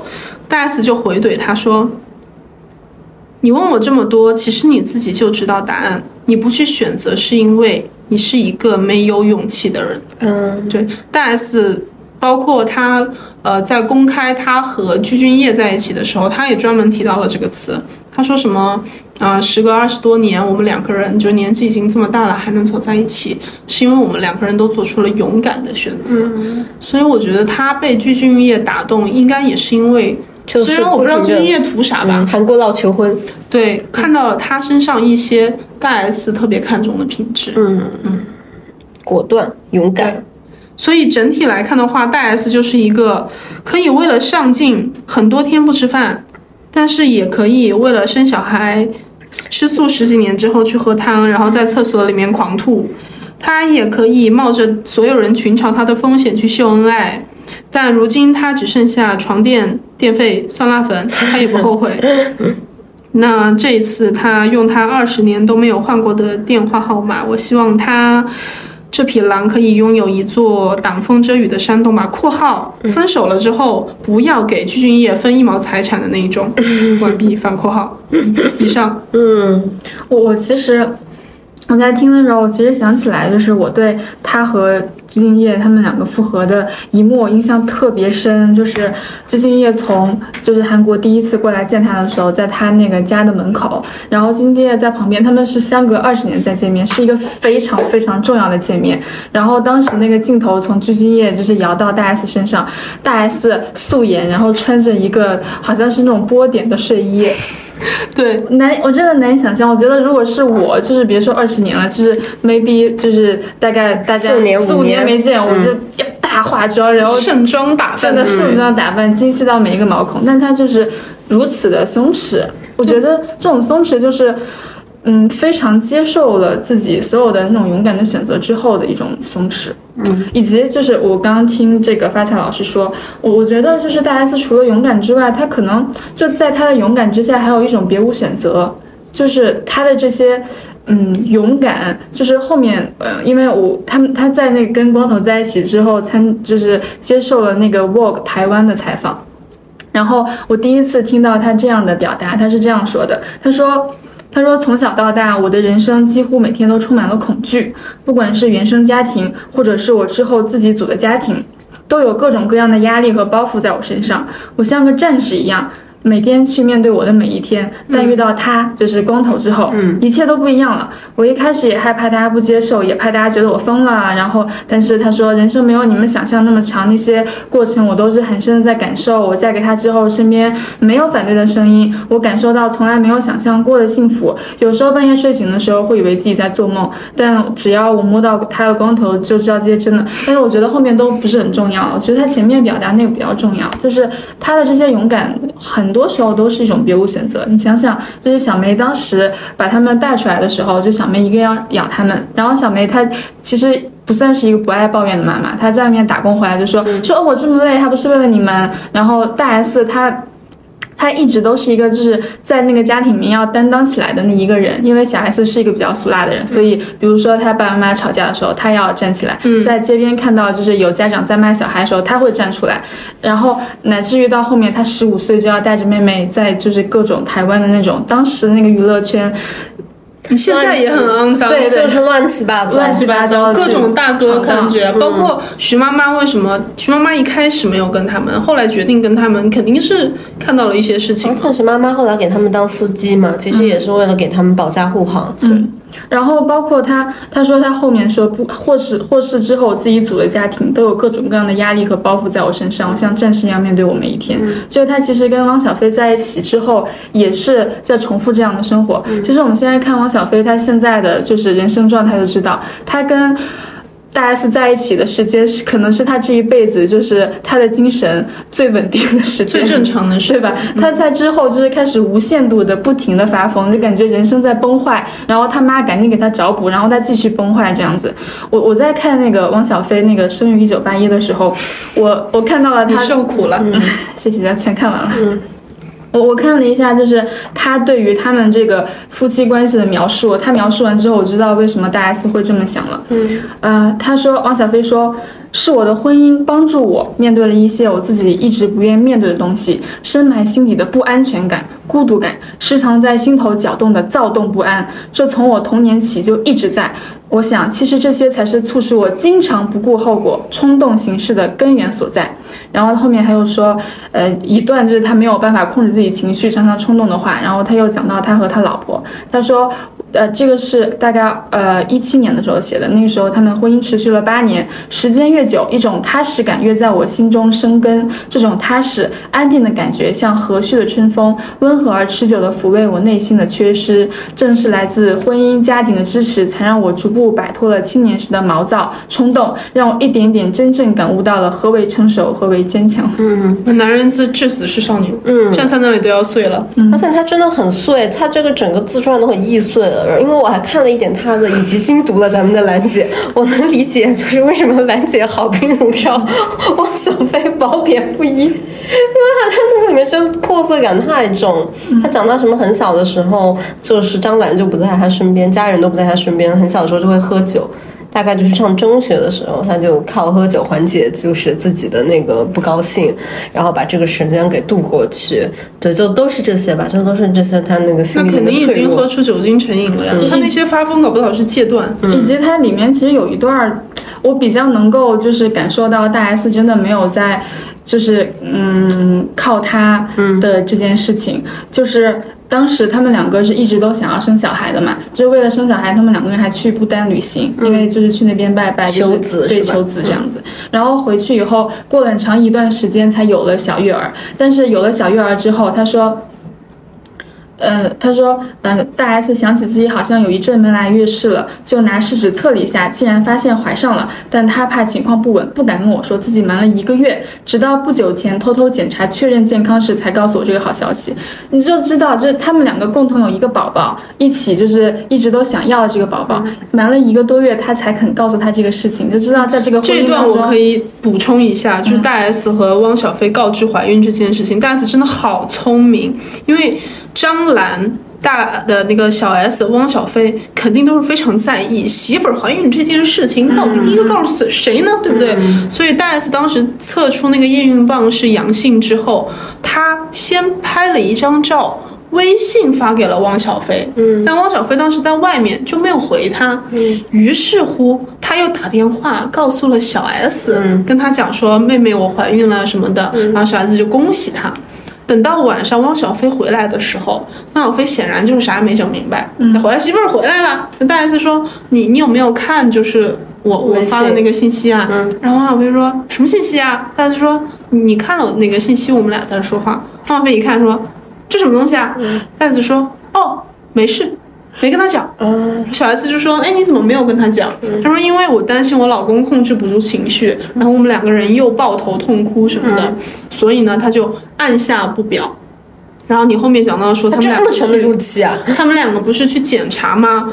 就是我觉得他脾气是真好，要是我我已经炸了。他们俩去检查的时候照那个 B 超，就能听到那个婴儿的心跳嘛，那个一放上去那种嘣嘣嘣嘣，大 S 一听就哭了。嗯，作为一个没有医学常识的人来说啊，你不一定能立刻意识到那是小孩子的心跳。大 S 肯定是就是前期做了很多的功课，包括陪她的妹妹产检，她才能第一时间意识到嘛。嗯，汪小菲在旁边干嘛呢？就看，哎呦，媳妇儿你哭了，你哭了。然后大 S 就泪流满面说：“老公，老公，你听。”他说：“听什么玩意儿啊？”他说：“大 S 说这是心跳，这是宝宝的心跳，这是 B 超。”王小菲说：“哦，，B 超啊，嘿，我看着黑咕隆咚的，什么都没有。他说你听呀，我们有宝宝了，我们要有宝宝了。王小飞说，嘿，我觉得。挺逗的，没了。他说挺逗的，他的人生，他老婆这么重要一件事情，他用挺逗的就概括了。你要是大 S，你跟他说吗？好，您继续。对我，我想复述一下，就是他们之间常常有的这种就是交流的状况。呃，这这个是发生在他们上那个《幸福三重奏》这个节目的时候。他们上了这个节目，这个节目的开场的时候，就是他们先住进这个小屋，然后里面什么东西都没有，然后他们要到开饭的时候还没有饭吃，然后当刚好隔壁那个福原爱和那个江宏杰，对他们做了饭，然后小爱就让那个江宏杰把这个便当送了过来给他们吃，然后小 S 那个大 S 看到之后，大 S 这个人就是就是很懂综艺嘛，知道这个时候该抛梗了，要不然就是你知道这种真人秀一天的时间其实是很平淡的，然后大 S 就开始抛梗，问王小。小飞说说你有没有后悔娶到我啊？然后，然后这个时候先看就是弹幕，弹幕上开始就是不断的飘过什么什么作精，一来就这样莫名其妙可怕。然后汪小菲就是呃呃呃 烫嘴，结巴了大概三秒钟，然后开始在那边咕囔说说大家都挺好的，你都不知道他在回答什么。然后就他在就是继续在吃，很认真的在咀嚼那个菜的声音，那个收声器的那种就是就嘎吱嘎吱，对，那个声音超大。然后大 S 看到就他放出来这么精彩一个梗都没有被抓住，他就觉得不行，这个还要继续问。然后他就又又继续说说那个，可是可是好的太太都会把家里收拾的很好啊。然后汪小菲这个时候就是讪笑说，哈哈，就因为这个。然后他又不说话了，然后大 S 就是又又觉得这这不行啊，就讲到这里，这句话莫名其妙又断了。然后大 S 就继续说说 So what do you mean？然后就继续想要提醒他再说点什么。然后汪小菲就用一个连收声器都收不到的声音，我是没有听到啊，就在那边一边夹菜一边说说没事。然后弹幕就继续往过飘，说说没事找事儿，好诡异的问题，就是开始骂大 S。然后。这个时候，他们这个饭，大家那个汪小菲吃的很快嘛，那他吃完之后就站了起来，走到冰箱，他想要表演一下，就是对这个妻子的体贴。然后他一边开冰箱一边说说那个要喝橙汁儿吗，老婆？然后，然后大家是语气非常轻柔的说说，嗯，我不能喝冰的。为什么他不能喝冰的？因为他上这个节目的时候刚刚流产七天。嗯，他问他喝橙汁吗？打开冰箱喝橙汁吗，老婆？哎。大概就是就是这样子的夫妻关系吧，以及就是刚刚刚刚就是发财老师讲到这个蓝蓝正龙的时候，其实也讲到就是大 S 在这个关系的相处模式里面，其实是。比较忍气吞声的女的，嗯就是会比较容易把这个事儿去藏在自己心里。然后在这个地方呢，我们小飞也有在他的《生于一九八一》里面做一个佐证。这个小飞说，嗯，他说他的特点就是他即使有什么难处，也很少表达出来。他总是细细体察别人的难处，替别人着想。而当时的我却一心只想着自己的愿望，没站在他的角度好好想想。嗯，他还有些些的反思哈。嗯，他是有一些反思的。嗯，我我我我其实看这本书的感觉，嗯，包括我看那个就是《幸福三重奏》的感觉，我其实没有特别讨厌汪小菲，因为我觉得他怎么讲嘞，他就是。呃，他展现的自己是挺真实的自己，就是他没有太藏着掖着自己。嗯，我觉得他唯一演的部分就是我天下第一爱我老婆，其他都还好。嗯，以及我我看他那本小说，他他那本自传的感觉，就是他那本自传其实关于他其实是一个把自我放的没有那么大的男人。嗯，他那本小他那本自传的的整个那个人物。其实比较多的篇幅都是用他妈跟他的老婆两个人拼起来的，就是他生命中比较重要的这两个女人，就是他跟他妈的前面的关系被被他形容成那种比较，就是他妈妈会要求他比较多，然后可能他们。在的那个，他在法国，他妈在在在在中国，对。然后当时打电话比较费钱，但是当时一打电话，两个人就会吵起来，因为他妈觉觉得他不不务正业，然后他又觉得你为什么一打电话就唠叨我什么之类的。但同时他又很敬佩他妈妈，因为就是他妈确实很厉害，对。但是我觉得他在这个部分，首先他很敬佩，但是他又受不了那一个他妈妈咄咄逼人那个部分，所以他在找大 S 的时候，基本上我觉得是他就是人生中的。他自己的那个人生中的 true love，就是这个老婆是一个没有锋芒版的妈妈，就是这个妈妈既很强，但又不会那样咄咄逼人。大 S 在他们的相处过程中是非常温柔、非常体贴的一个老婆。嗯而且我觉得，就是大 S 其实到最后也真的挺像一个台湾娱乐圈的那种归宿，就是一旦我决定要结婚，我就是要嫁给这家人，我就是要为了这家人打拼。他一下子就把自己的那个责任从我要把 S 家给扛起来，变成了我也要把汪小菲的这个家给扛起来。嗯嗯，所以我确实觉得，就是汪小菲他。就是挺靠女人的一辈子，就是他前期就是靠张兰卖东西啊，一碗一碗的，确实是一碗一碗菜炒出来。如果了解一下咱们这个兰姐人生路，白手起家，后期也确实是靠就是大 S 作为一个女明星以及整个 S 家的流量，让她自己的新的这个创业的之路，她肯定走的是比别人要顺的。当时，呃，就是刚才小田老师讲到的一件事情嘛，他一直在给自己找一个温柔的妈妈。我觉得他不是在给自己找一个温柔的妈妈，他在给自己找一群温柔的妈妈。他当时不是说一见到大 S 的家人小 S、小梅那一群人之后，感觉特别的亲切吗？为什么呢？因为我觉得小梅就是一个抓马版的大 S。嗯，他又找到了一个新的妈妈，比如说。当他和张兰吵架的时候，对吧？他会屈服于张兰，那张兰就直接骂他。他和张呃，他和那个大 S 发生嫌吵架的时候，大 S 会温柔的化解这一切。那当他们的这个矛盾都不可调和的时候，谁来呢？哎，黄春没来呀。嗯，比如说之前有一个台湾媒体炒的特别热的新闻，就是讲汪小菲骂大 S 脏脏话，掌掴大 S，是指他们有。当然，我觉得汪小菲酒后控制情绪有问题，应该已经是一个惯犯了，都见怪不怪了。当时他们是在一个餐厅里面吃饭，说服务人员听到里面有砸碎杯子的声音，然后有汪小菲大骂脏话的声音，立然后什么大 S 什么提包就走了，反正闹得非常的不愉快。这个时候就是小梅出来。打圆场的说：“哎呀，他们北京人说话就是这么的直爽啊，大家不要见怪，诸如此类的。就是汪小菲他看到大 S 那一家人的那种亲切，是吗？就是那种安心呀，嗯，这么多人可以照顾我，这么多人他都对我好，嗯。”他没有想过自己说我要站起来怎么样一下，不然我觉得你看大 S 现在和具俊晔的这个相处状态，他其实是非常希望有人能够给自己提供一些依靠的吧。但你看大 S 和汪小菲的这个婚姻里面的所有的决定，大 S 应该都是默认说汪小菲帮不上自己什么事情，嗯，不要让他给自己添乱就行了。他想的都是怎么样让汪小菲不要添乱，嗯，不要失控。那。重新来看他和汪小菲的这一段婚姻关系，我觉得小 S 在综艺里面偶然提到的一句话还蛮准确的，就是讲到大 S 一直很想要小孩，小 S 说：“哎，你现在遇到了汪小菲，遇到了一个帮你生小孩的人，找了一个当然就要生一个小孩了。”确实是这种感觉吧。嗯，那咱们就是现在讲一讲蓝雪，蓝雪我可太爱了。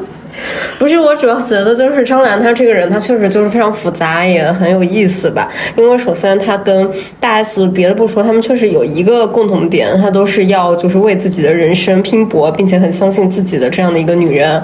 咱们这个兰姐呢，在早年她参加这个《天下女人》这种访谈的时候，她就有一个金句，她说：“女人望子成龙，不如望自己成龙。”嗯，所以她在那个时候，yes yes，她在那个时候她就觉得汪小菲不太行了，然后她后。后来的时候，他又有一个他自己的这个这个京剧。他就讲这个这个，然后他的这个京剧呢，我觉得也定义了兰姐她自己的一生，叫做别人向姐扔泥巴，姐用它来种莲花；别人向姐扔砖头，姐用它来盖高楼。双压了，初代女 rapper，yes yes。因为我觉得张兰她的就是腾飞的轨迹跟这个时代是很有关系的。你看张兰的每一次她的上升，几乎都是在呃一片混战的时候，就是这个时代没有什么明确。规则的时候，张兰这样的人，他就是一个非常老百姓的那一套，光脚不怕穿鞋的。反正我什么都没有，一无所有，我就是能跟你拼。然后这个可以我们后面详叙详述一下。但他在当这个时代，他真的开始出现一些规则、出现一些规矩的时候，他的那一套非常呃野蛮人的东西，他就会变得像泼妇骂街一样，实是让他扰乱了呃非常多的视听，然后用了很多的根本不负责任的说法。然后但与此同时，他能够。获得一些不明真相的群众的喜爱，因为他还是有那套非常就是老百姓的那还是一套很引人注目的。对对对，别人像捡砖砖头，结果他来盖高楼。是他真的，他的一生真的就是像他自己在抖音直播里面讲的这个段子一样。嗯，然后我觉得就是讲一下这个，我为什么觉得张兰的一生真的是嗯战斗的一生吧。首先说他这一套形式的野蛮人的规则很有用的时候，他在这个自传，他的自传当然是有非常多的就是夸奖自己的部分，但我觉得也可以看到他前半生有一个我觉得特别有意思，就是他小时候他们家有一个武器干校把他们下放到湖北的这样的一个段落吧，就等于他爸爸原来是清华大学的教授，算是一个知识分子。但他后来就是妈妈又重新找了一个人，然后就被下放到湖北。在那个文革快要结束的时候，张兰她其实已经敏锐的感觉到，这个时候如果再不回北京的话，他们一家人就是很难过，因为她妈妈生病了，然后她自己又很想要找一个好工作，所以她就决心要想办法把自己从湖北。提前到到北京来，那个时候还是一个中学生。这个中学生干了什么事儿呢？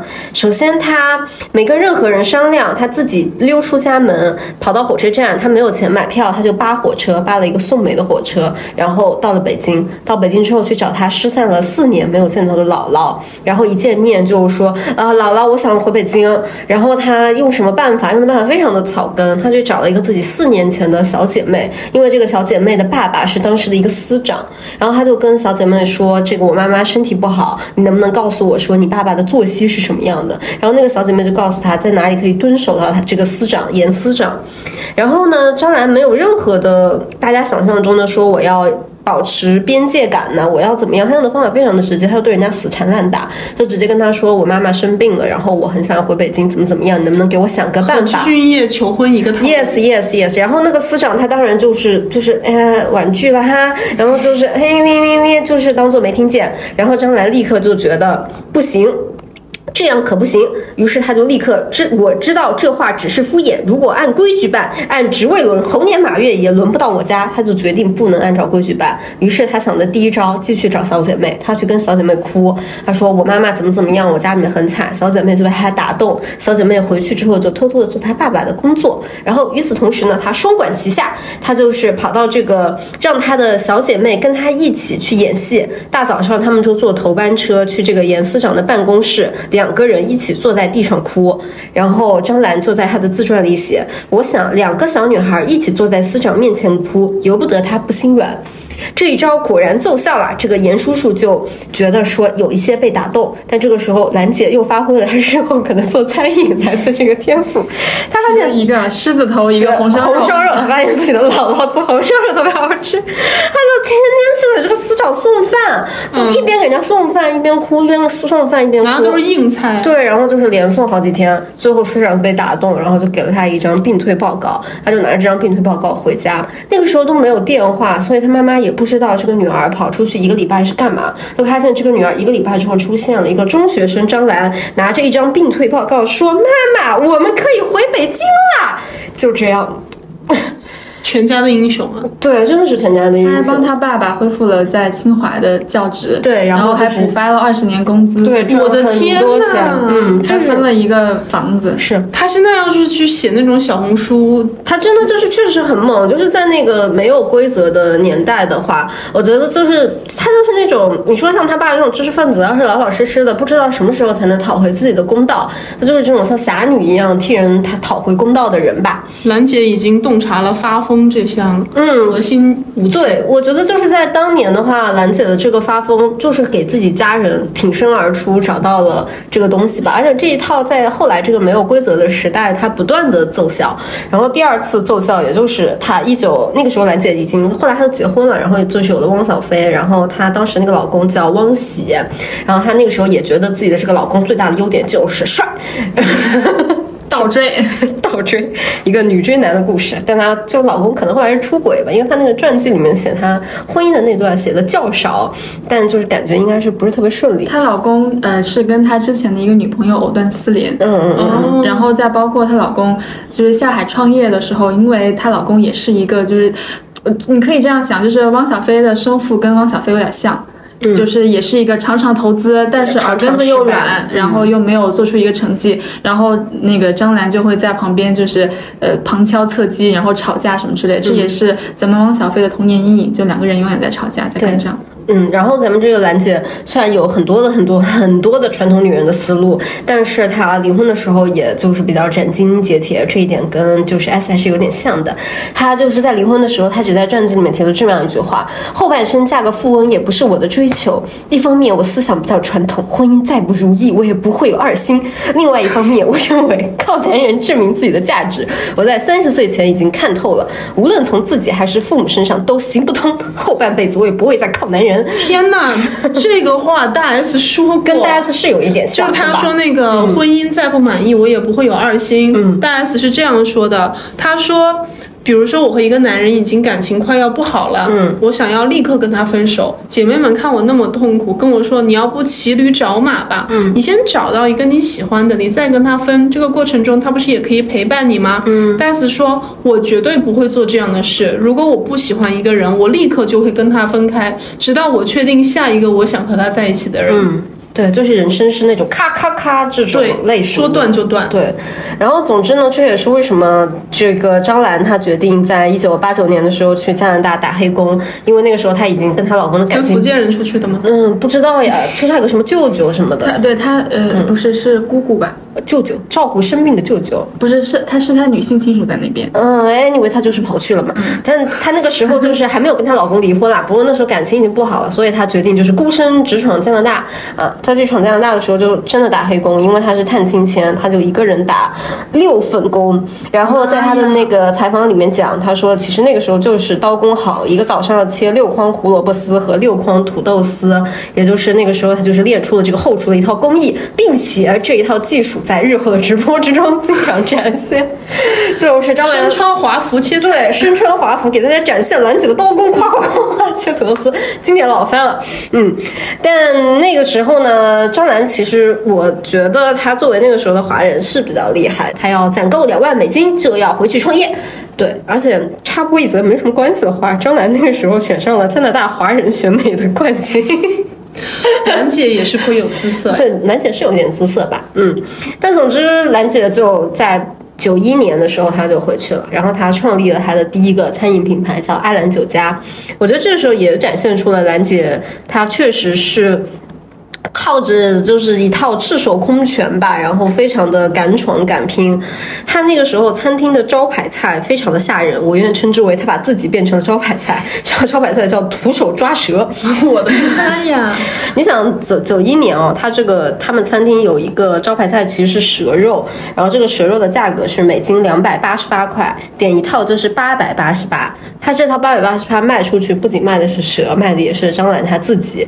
他在还是在卖节目、啊，其实是在卖他节目，因为他长得又很漂亮，真人秀。对他那时候给大家演示，我引用他的自传，我会给大家演示徒手抓蛇，呃，一筐子蛇，花的、绿的、黑的，有的有毒，有的没毒。客人的点了哪条，我就亲自上手把哪条抓出来，一把抓住七寸，把它拎出来，然后再在空中一甩，像杂技表演，就是一个海底捞空中拉面加拉蛇。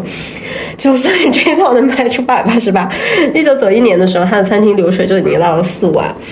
而且那个时候他首创了二十四小时营业，因为他的餐厅旁边有家迪厅，对，有家迪厅，就是很多人晚上会吃夜宵，他就觉得我可以一直开，然后然后这个时候流水就四万块钱，就非常非常正，然后也是这个时候他出现了。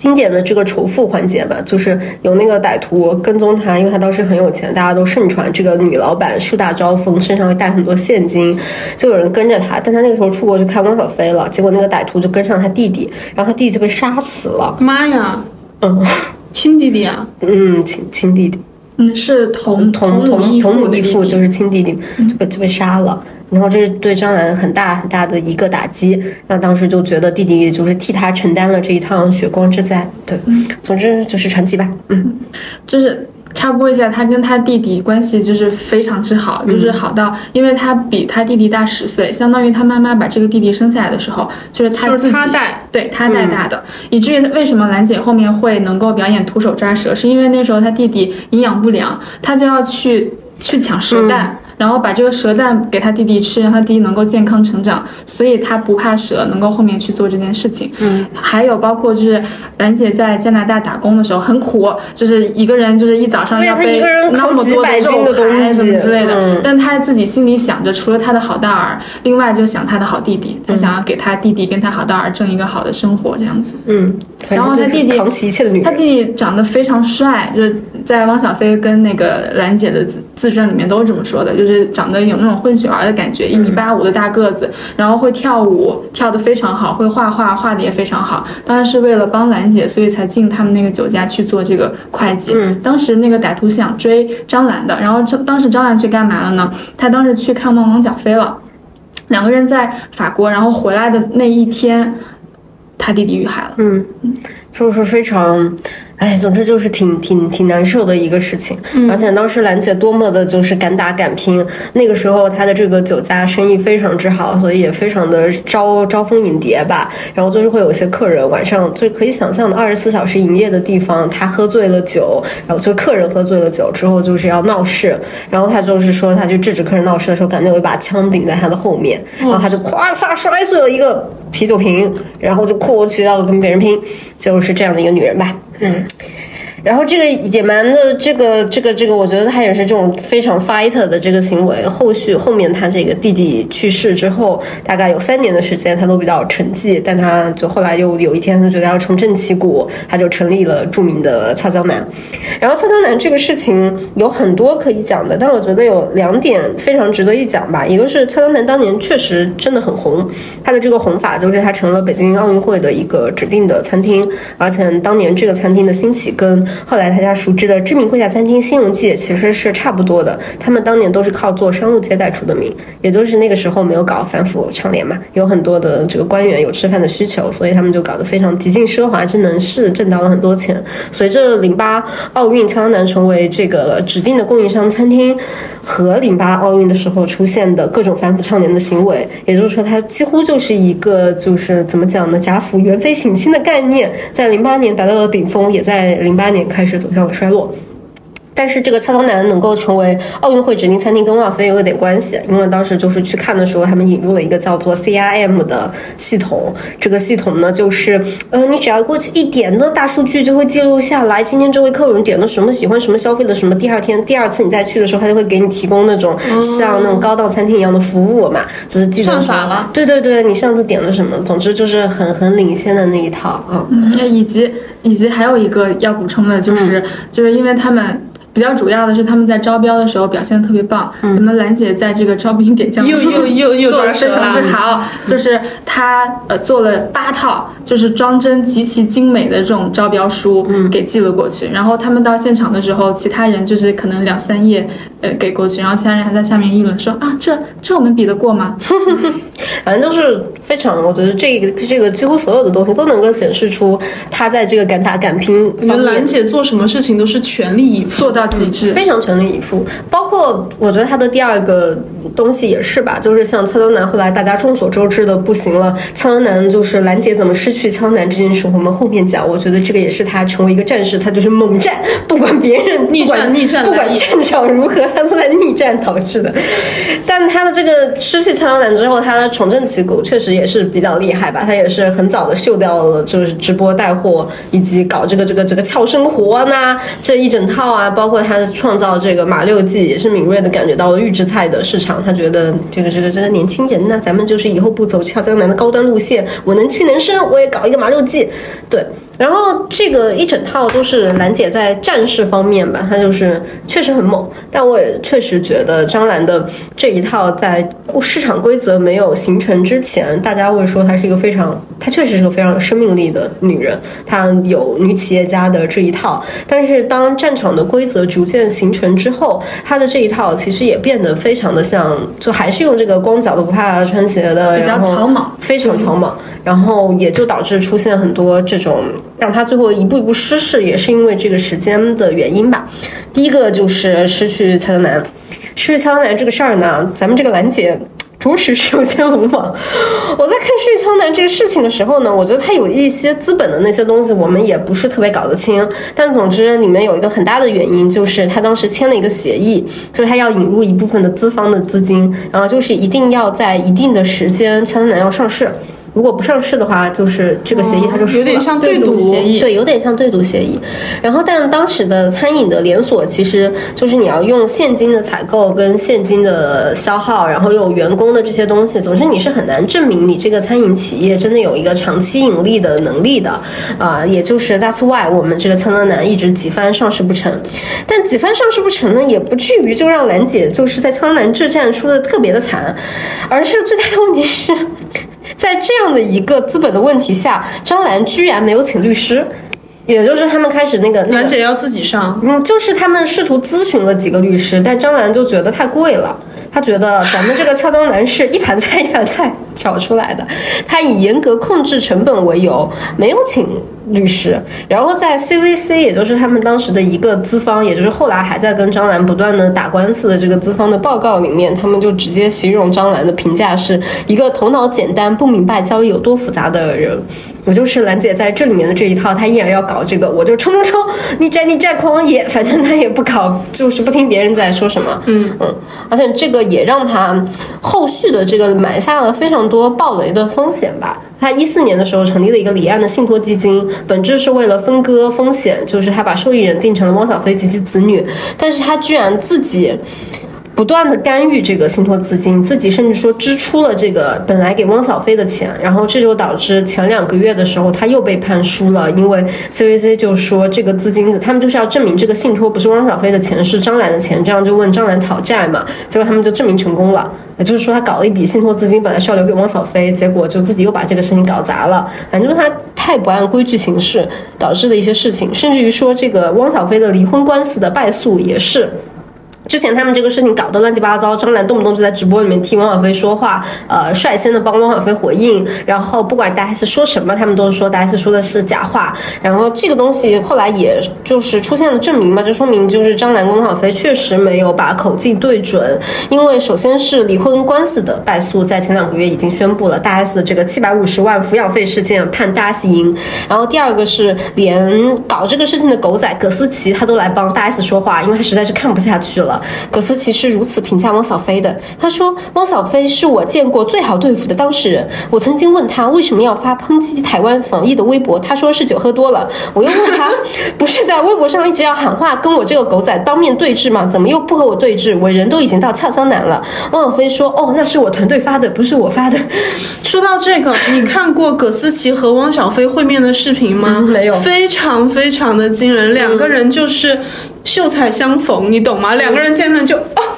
啊，王总，王总，好久不见，完全不像在网上喊话的那个。我感觉下一秒就是葛思琪要开始卖麻六记了。嗯，反正反正就是这样。然后，但你看这边厢，就是张兰在回应的事件上，在她所有的资产的事件上，在她所有的俏江南失去的事件上面，都表现出了她还是一样吧。就包括我觉得，其实到最后，你看张兰的直播，她有一个非常大的问题。我觉得她直播里面经常会使用两套很可怕的叙事，一套叙事是阴谋论叙事，比如讲这个 CVC 跟他的官司，他都已经真的就是输的很彻底吧，而且因为各种各样的原因输的很彻底，他会不断的在里面说，他说不是我欠 CVC 钱，而是 CVC 欠我的钱，是因为 CVC 是一个美国的资方，是我被资本害了。他不仅要说这个，他把上升到民族矛盾，包括他跟 S 家的矛盾，他不会，他们不会说我们北京正黄旗和他们这个小小小岛人，然后说他们是台小巴岛子对小岛子，就是明明是你家里面的一个事情，他把这个家丑会不断的上升成就是民族的矛盾，以及把他跟 CVC 的这场官司吧，我觉得这个官司是官司，但他不断的要说这是一个阴谋论。当一个事情到阴谋论的时候，呃，其实你就很难再去讨论说哪一方有举证义务这个事情了，因为你只能选择相信这个阴谋论，或者是不相信这个阴谋论。嗯，哎，但我也能嗯就是理解兰姐的这个行为了，因为人毕竟是经验的产物嘛。你想，她这个微商女强人的这个道路，靠的就是她不断打破规则，亲手插足，改变了一切，对不对？那你说，等她现在这一切商业帝国已经建立了，你跟她说好了，你现在就束之高阁吧，你请一个职业经理人帮你打理这一切，你每个月领领你的信托就可以了，她能相信吗？不信呀，因为你看她当时。什么找他的女同学的爹，嗯原话就是：如果我要是等流程，我不知道等到哪一年排到我身上，对吧？他现在虽然变成一个微商女强人了，但他的想法也是呀。如果我等流程，我不知道要被这些人坑到什么地步，他没有办法，他就是这么干。对，他是没有办法。但是我想说一下，就是他的所有的计划碰到流产的时刻，都是他有可能要和外资和其他的不同于公中国的规则接触的时候流产的。嗯，就是他再回到直播的这一套，然后。回回到我们老中的叙事，他又是成功的了。其实我觉得兰姐也不是回到老中的叙事吧，她真的就是在所有的一套的没有规则的那个时候，还是最成功的。因为她现在的这个直播间，她也遇到了很多很多很多的问题。总之就是跟各种各样的合作伙伴不对付呀，然后就反正各种事吧。就当直播这个事情，它也相对比较有机制的时候，它也不行。因为兰姐跟所有的商家谈的那个规则是一个非常吓人的规则，我不记得具体的了。但总之这个规则就是，他又要求最低价，他又要求货。期要三个月，他又要求别人不允许跟他讲，就是这个直播到底卖出多少。总之就是所有东西都要由他来做最终的这个主人，还是比爽子强点吧？对，你说的也把所有人当傻子。嗯，我不播了。但 anyway，我觉得兰姐跟就是如果真的要再硬凑上兰姐跟大 S 的一个东西，除了他们都确实是那种越战越强型的女人以外，还有一个就是兰姐现在的生活也变成了一个综艺 综艺，就是她的生活变得很像是大小 S 在娱乐百分百时期的那样的生活，因为她就是直播自己生活里面的一切。我觉得可以举一个例子来讲，就是张兰作为一个餐饮女企业家，她转型直播间，她转型的有多么的拼命呢？她不仅是拼命吧，她也很丝滑。就是床垫大战那一晚发生了什么事？本人阅读了以下内容，来自《三联生活周刊》，就是透露的相关信息。他们是这么写的：他说，就是床垫大战那一晚，张兰接到了很多个床垫商家，就张兰直接就发了一条朋友圈，他说：“现在我要招商，就是我今天晚。”就要播床垫，你们谁来赞助？当时有十多个厂商都给他打电话，但仅有网易严选胜出，是因为网当时北京疫情，网易严选说，我只要十分钟，我就可以把我们的床垫送到兰姐的别墅，然后就送过去了。一送过去之后，床呃床垫铺在张兰的别墅里，穿着黑色西装套装的张兰开心的一跳，不顾形象的栽倒在床垫上，嘎嘎笑。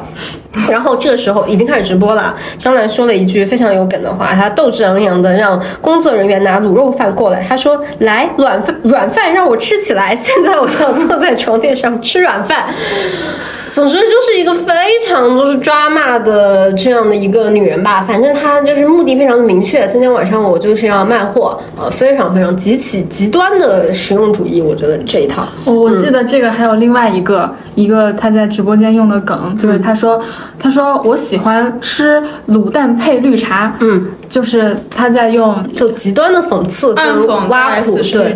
然后这场直播的后面的整整半个小时都是在做各种各样的挖苦，比如他会说什么。五十多岁的人睡不了硬床板，就是说说那个最近也太老。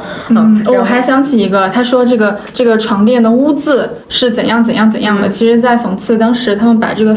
床垫扔出来的时候，上面不是有一块污渍可以被看到？嗯，反正它有很多的这种，我觉得确实是非常不体面的，就是这种很很泼妇的这种行为，然后以至于这场营销，他最后都夸张到他在很快的又跟网易严选去谈了一个机制，他说他决定就是能不能买这对床垫的夫妻如果离婚了就免费换新。就是就是你说张兰是个就是怎样的女人吧？就是一方面她确实就是极端实用主义，另外一方面极端不体面。你要想这个可是她的前儿媳。嗯，就是这一家人当时也是双方之间肯定也是有些互惠互利的吧，就立刻撕破脸面，呃，然后就包括就是张兰卖的东西，我就是也就是专门专访她的直播间，本人就是这一次还在北京国贸专访麻六记实地探访。首先第一，我发现麻六记它真的卖的很好，因为它在国贸的，我不说它线上卖的怎么样，它在国贸那个线下店好多好多好多人排队，它的那个排队的程度跟周围的热门网红餐厅是一样的，很多人去吃，然后。第二个就是他在他卖的那些东西，除了正常的什么化妆品啊、日用品、马六记以外，他甚至会卖自己穿的高端的服饰的仿制品。也就是这个香奈儿的仿制品、仿制的假包，然后这个 LV 的这个套装的仿制的假的衣服，直接成为义乌。对，然后这些东西都是他自己谈的，就是。反正很夸张吧，然后我也就是在讲一段这个三联的采访里面直接引用的话，他说他们的记者来到了张兰的家，也就是他直播的别墅，这里的直播声音已经侵占了张兰生活的各个角落，快递员站在玄关里面叫里面的人取件。张兰的衣服，呃，漂亮的鞋子，跟所有工作人员的泡面、纸箱，然后货品全部都混在一起，甚至连张兰二层的卧室也向网友们直接公开。她连在新冠的时候也坚持直播，然后一直播到因为在床上不能直播，直播间又被抖音封了。总之就是。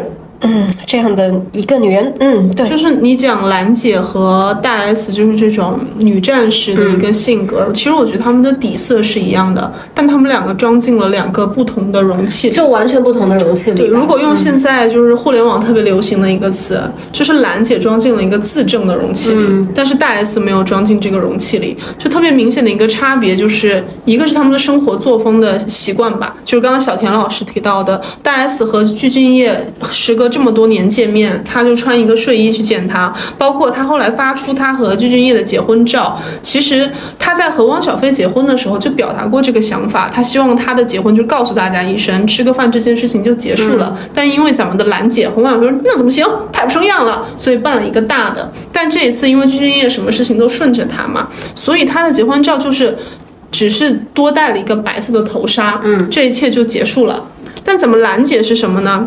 当时大 S 有谈到过张兰家在北京的一个盛况啊，她说张兰家是不关门的，他们家，他们家就是那个桌上永远有菜，嗯，永远门开着，你不管什么时候过去，流水席永远有不同的人走进去就开始吃饭，他就是弄成一个宴席，希望所有人都知道这里住着一个大户人家，你们每一个人来这里，只要你捧着这样一位座上宾，你就完全没有任何的问题。第二个事情是他们在面对舆论的时候嘛，就大 S 和张兰给我的感觉就是，很有很多的时候，别人说你你面对别人这个发癫的时候，你要不要去回应他？张兰就生动体现了说舆论的高地你不去占领。总有人会去占领。张兰就是疯狂的在占领这个高地啊！大 S 希望所谓的维护体面，不要给小孩子不好的影响。张兰是不在乎这一切的。为什么？因为张兰希望的事情是让别人觉得她有道理，包括她和 CVC。嗯，法律算什么，对不对？法律文书没有人会记得呀。但是只要我给你讲了这样一套故事，你记住了，我在别人的心里赢了就行了。哎，奥本海默也是这样。嗯，是的呀。所以我觉得，就是如果真的就是收束一下的话。嗯，我也这么认为吧。我觉得总体的观点上来看，当然两个人都都拼，它都是一种非常拼的叙事。只是说我们在看两个同样生机勃勃的女人的时候，我能够感觉到大 S 她有一种呃适度的释放自己的私人生活给别人看，但她知道抛到这里让你们的传媒满意了，然后我该关起门来的时候我就关起门来收住了。嗯，但是啊兰姐的话不一样，兰姐的一生都是白手起家，她就是白手起家。到他的六十多岁，他依然用的是那一套最老百姓的叙事吧，所以我觉得这也是为什么他就是在抖音能够收获那么多欢迎的原因，因为就是人民群众他搞清楚事实是很困难的一件事情，也很累，所以就不如听张兰在这里就是叭叭叭叭叭，然后就很容易相信张兰的这一套吧。但但就是兰姐确实是生机勃勃，兰姐就是当代华妃，做衣如做人，要花团锦簇才。还好，对，真正的生机勃勃。兰姐不要体面，不要不要任何的东西。兰姐心里想的是给给俺下单买东西。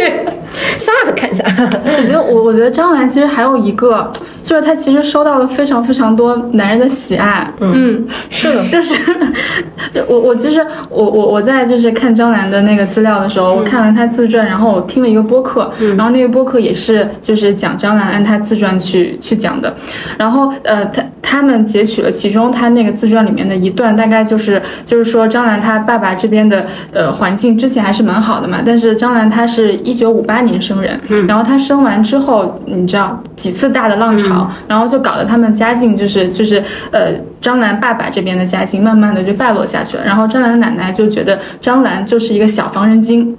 然后这个时候就把张兰，然后张兰的亲哥哥和张兰妈妈赶回他姥姥家了。然后张兰的奶奶呢，又觉得这个大孙子，那我们带伴儿的，对吧？就比较亲他的这个哥哥，然后就会偷偷给他哥哥送一些什么零食之类的过来。然后他的哥哥就把这个零食悄悄拿到厨房里面偷偷吃，嗯，也不告诉他，嗯，偷偷吃。然后张兰就就就就会描述的时候就会说，哥哥也还小，但我还像动物一样，就是这样比较野蛮的这种生长长大了吧。然后。他们这个播客，这个这这这两位男主播看到这样描述的时候，真的是感动的，简直就要潸然泪下。他们说张兰果然是个善良的人，不从恶意的方向去揣测。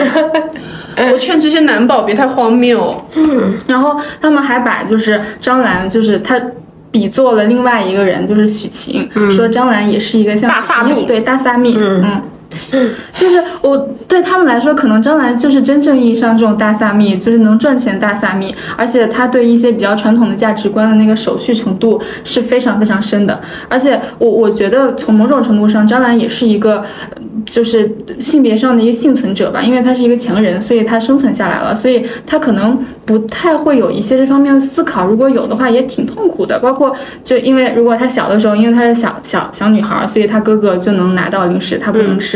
然后她有一个小她十岁的弟弟，所以从小她要拉扯她弟弟长大。然后再包括她，她生了一个跟她老公 很像的儿子，以至于她其实这么多年她是没有时间也没有空隙去思考过她自己的。然后包括兰姐的那个自传，不是叫我的九条命吗？感觉她这九条命每条命都是为她身边的男人奋斗的。嗯。她一生都在托举不同的男人。对，然后你，其实看汪小菲的这个《生于一九八一》这个自传，也可以看出来，就是汪小菲的每一次成功的后面的那个搭建者都是女的。她最开始，对她，她在她的自传里面写了两件她非常引以为傲的事情。第一件事情是蓝会所，其实是他妈的。然后第二件事儿是 S Hotel。是是老婆的，而且他现在人生里面的第三件事，马六记也是张兰。虽然他和张兰两个人都在做直播，但就是 everybody knows，张兰的直播现在真的是非常的红，那么多的人看他，而且我觉得。另外一点，其实我确实也觉得张兰她不是没有过性别上面的思考，因为我有看到过她经常是那种女企业家的代表嘛，就是经常会有这种人家采访这种高端女企业家的东西会采访她，也会采访她说你作为一个女企业家跟一个男企业家，你有没有感受到什么不平等？她每次能够讲到的话，她基本上会讲得很戛戛然而止，她会讲到说我觉得女人也要强。然后接下来就没有了。然后他做的事情也很怪吧？他会给他们公司的女员工去，就是劝他们早点结婚。然后给女员工的福利就是给他们发化妆品，跟给他们安排相亲大会。因为他觉得就是女生要这样的话才能就是获得幸福。然后与此同时给他们公司男员工发的就是礼品卡跟理财的什么课程。就是他有那种特别特别那种强烈的根深蒂固的东西在。但与此同时，他又是那种非常就是强人的一个人，就是靠。解一个人猛烈的顶到最后的这样的一个东西，因为他不是从性别的角度观看他自己的，嗯，然后以及我觉得他们这一家就是之前的这一家之所以到现在为止就是成为一个这么就是自带流量的话题的一个非常重要的原因，就是因为汪小菲这个小鸡仔他的这个比较弱的能量场积聚了一个非常大的两个女性能量场，然后让他们在一个。共同的这个能量场里面共同发光，然后发出了一个像就是核爆炸一样的光芒，让我们都聚集在他们这个家庭身上。就是感觉汪小菲像一个陀螺托，然后张兰和大 S 俩陀螺在里斗呢。对呀，就是就真的就是抽他一鞭子，汪小菲走一下；抽他一鞭子，汪小菲走一下。基本就这么个状况了。嗯嗯嗯，而且特别搞笑的一件事情是，怎么兰姐嘛，已经直接承认我吃软饭。嗯，汪小菲的软饭硬吃不止在大 S 身上，嗯，他吃咱们兰姐的软饭也是软饭硬吃。就是后来兰姐出山带起了麻六记的这个风潮，汪小菲也自己带货，对不对？兰姐不是每天在网上发疯吗？有一次直播，汪小菲被录屏下来了，跟他的工作人员说：“你叫张兰不要每天在那边给我发疯。”非常严肃。对，因为我。觉得他自己，他甚至于说，他也嫌弃他妈妈不够体面了。我觉得汪小菲常常是有这种这这种东西。他应该很撕裂吧？他体面的那套思想，应该就是来自于大 S 给他贯彻的呀。但同时，他又有妈妈的那个东西，他自己他又没有自我嘛。他只能够在这两个东西里他好。像那个《继承之战》里面的那个 Candle 啊，感觉就是 Candle 怕的是他爹，汪小菲怕的是他的妈妈。我觉得汪小菲这个虚弱男人，在这个两个关系里面也蛮虚弱的，就是在风中凌乱的那种感觉，整个人被撕碎了。搞得自己也很混乱。嗯，对，一一直还是破碎的。嗯，Anyway，我们今天的这期节目就到这里啦。如果你喜欢就是垃圾的话呢，就是记得赶紧给我们点点关注。关注我们也开通了听友群，欢迎垃圾宝们赶紧来加加我们的群吧。然后记得给我们点赞、评论、分享给更多的人哦。好啦，拜拜，拜拜拜拜。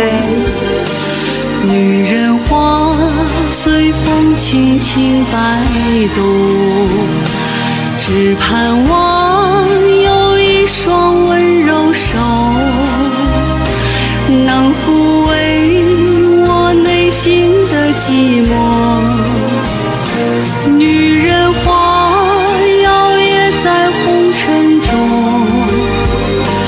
女人花随风轻轻摆动，是你吻过了花香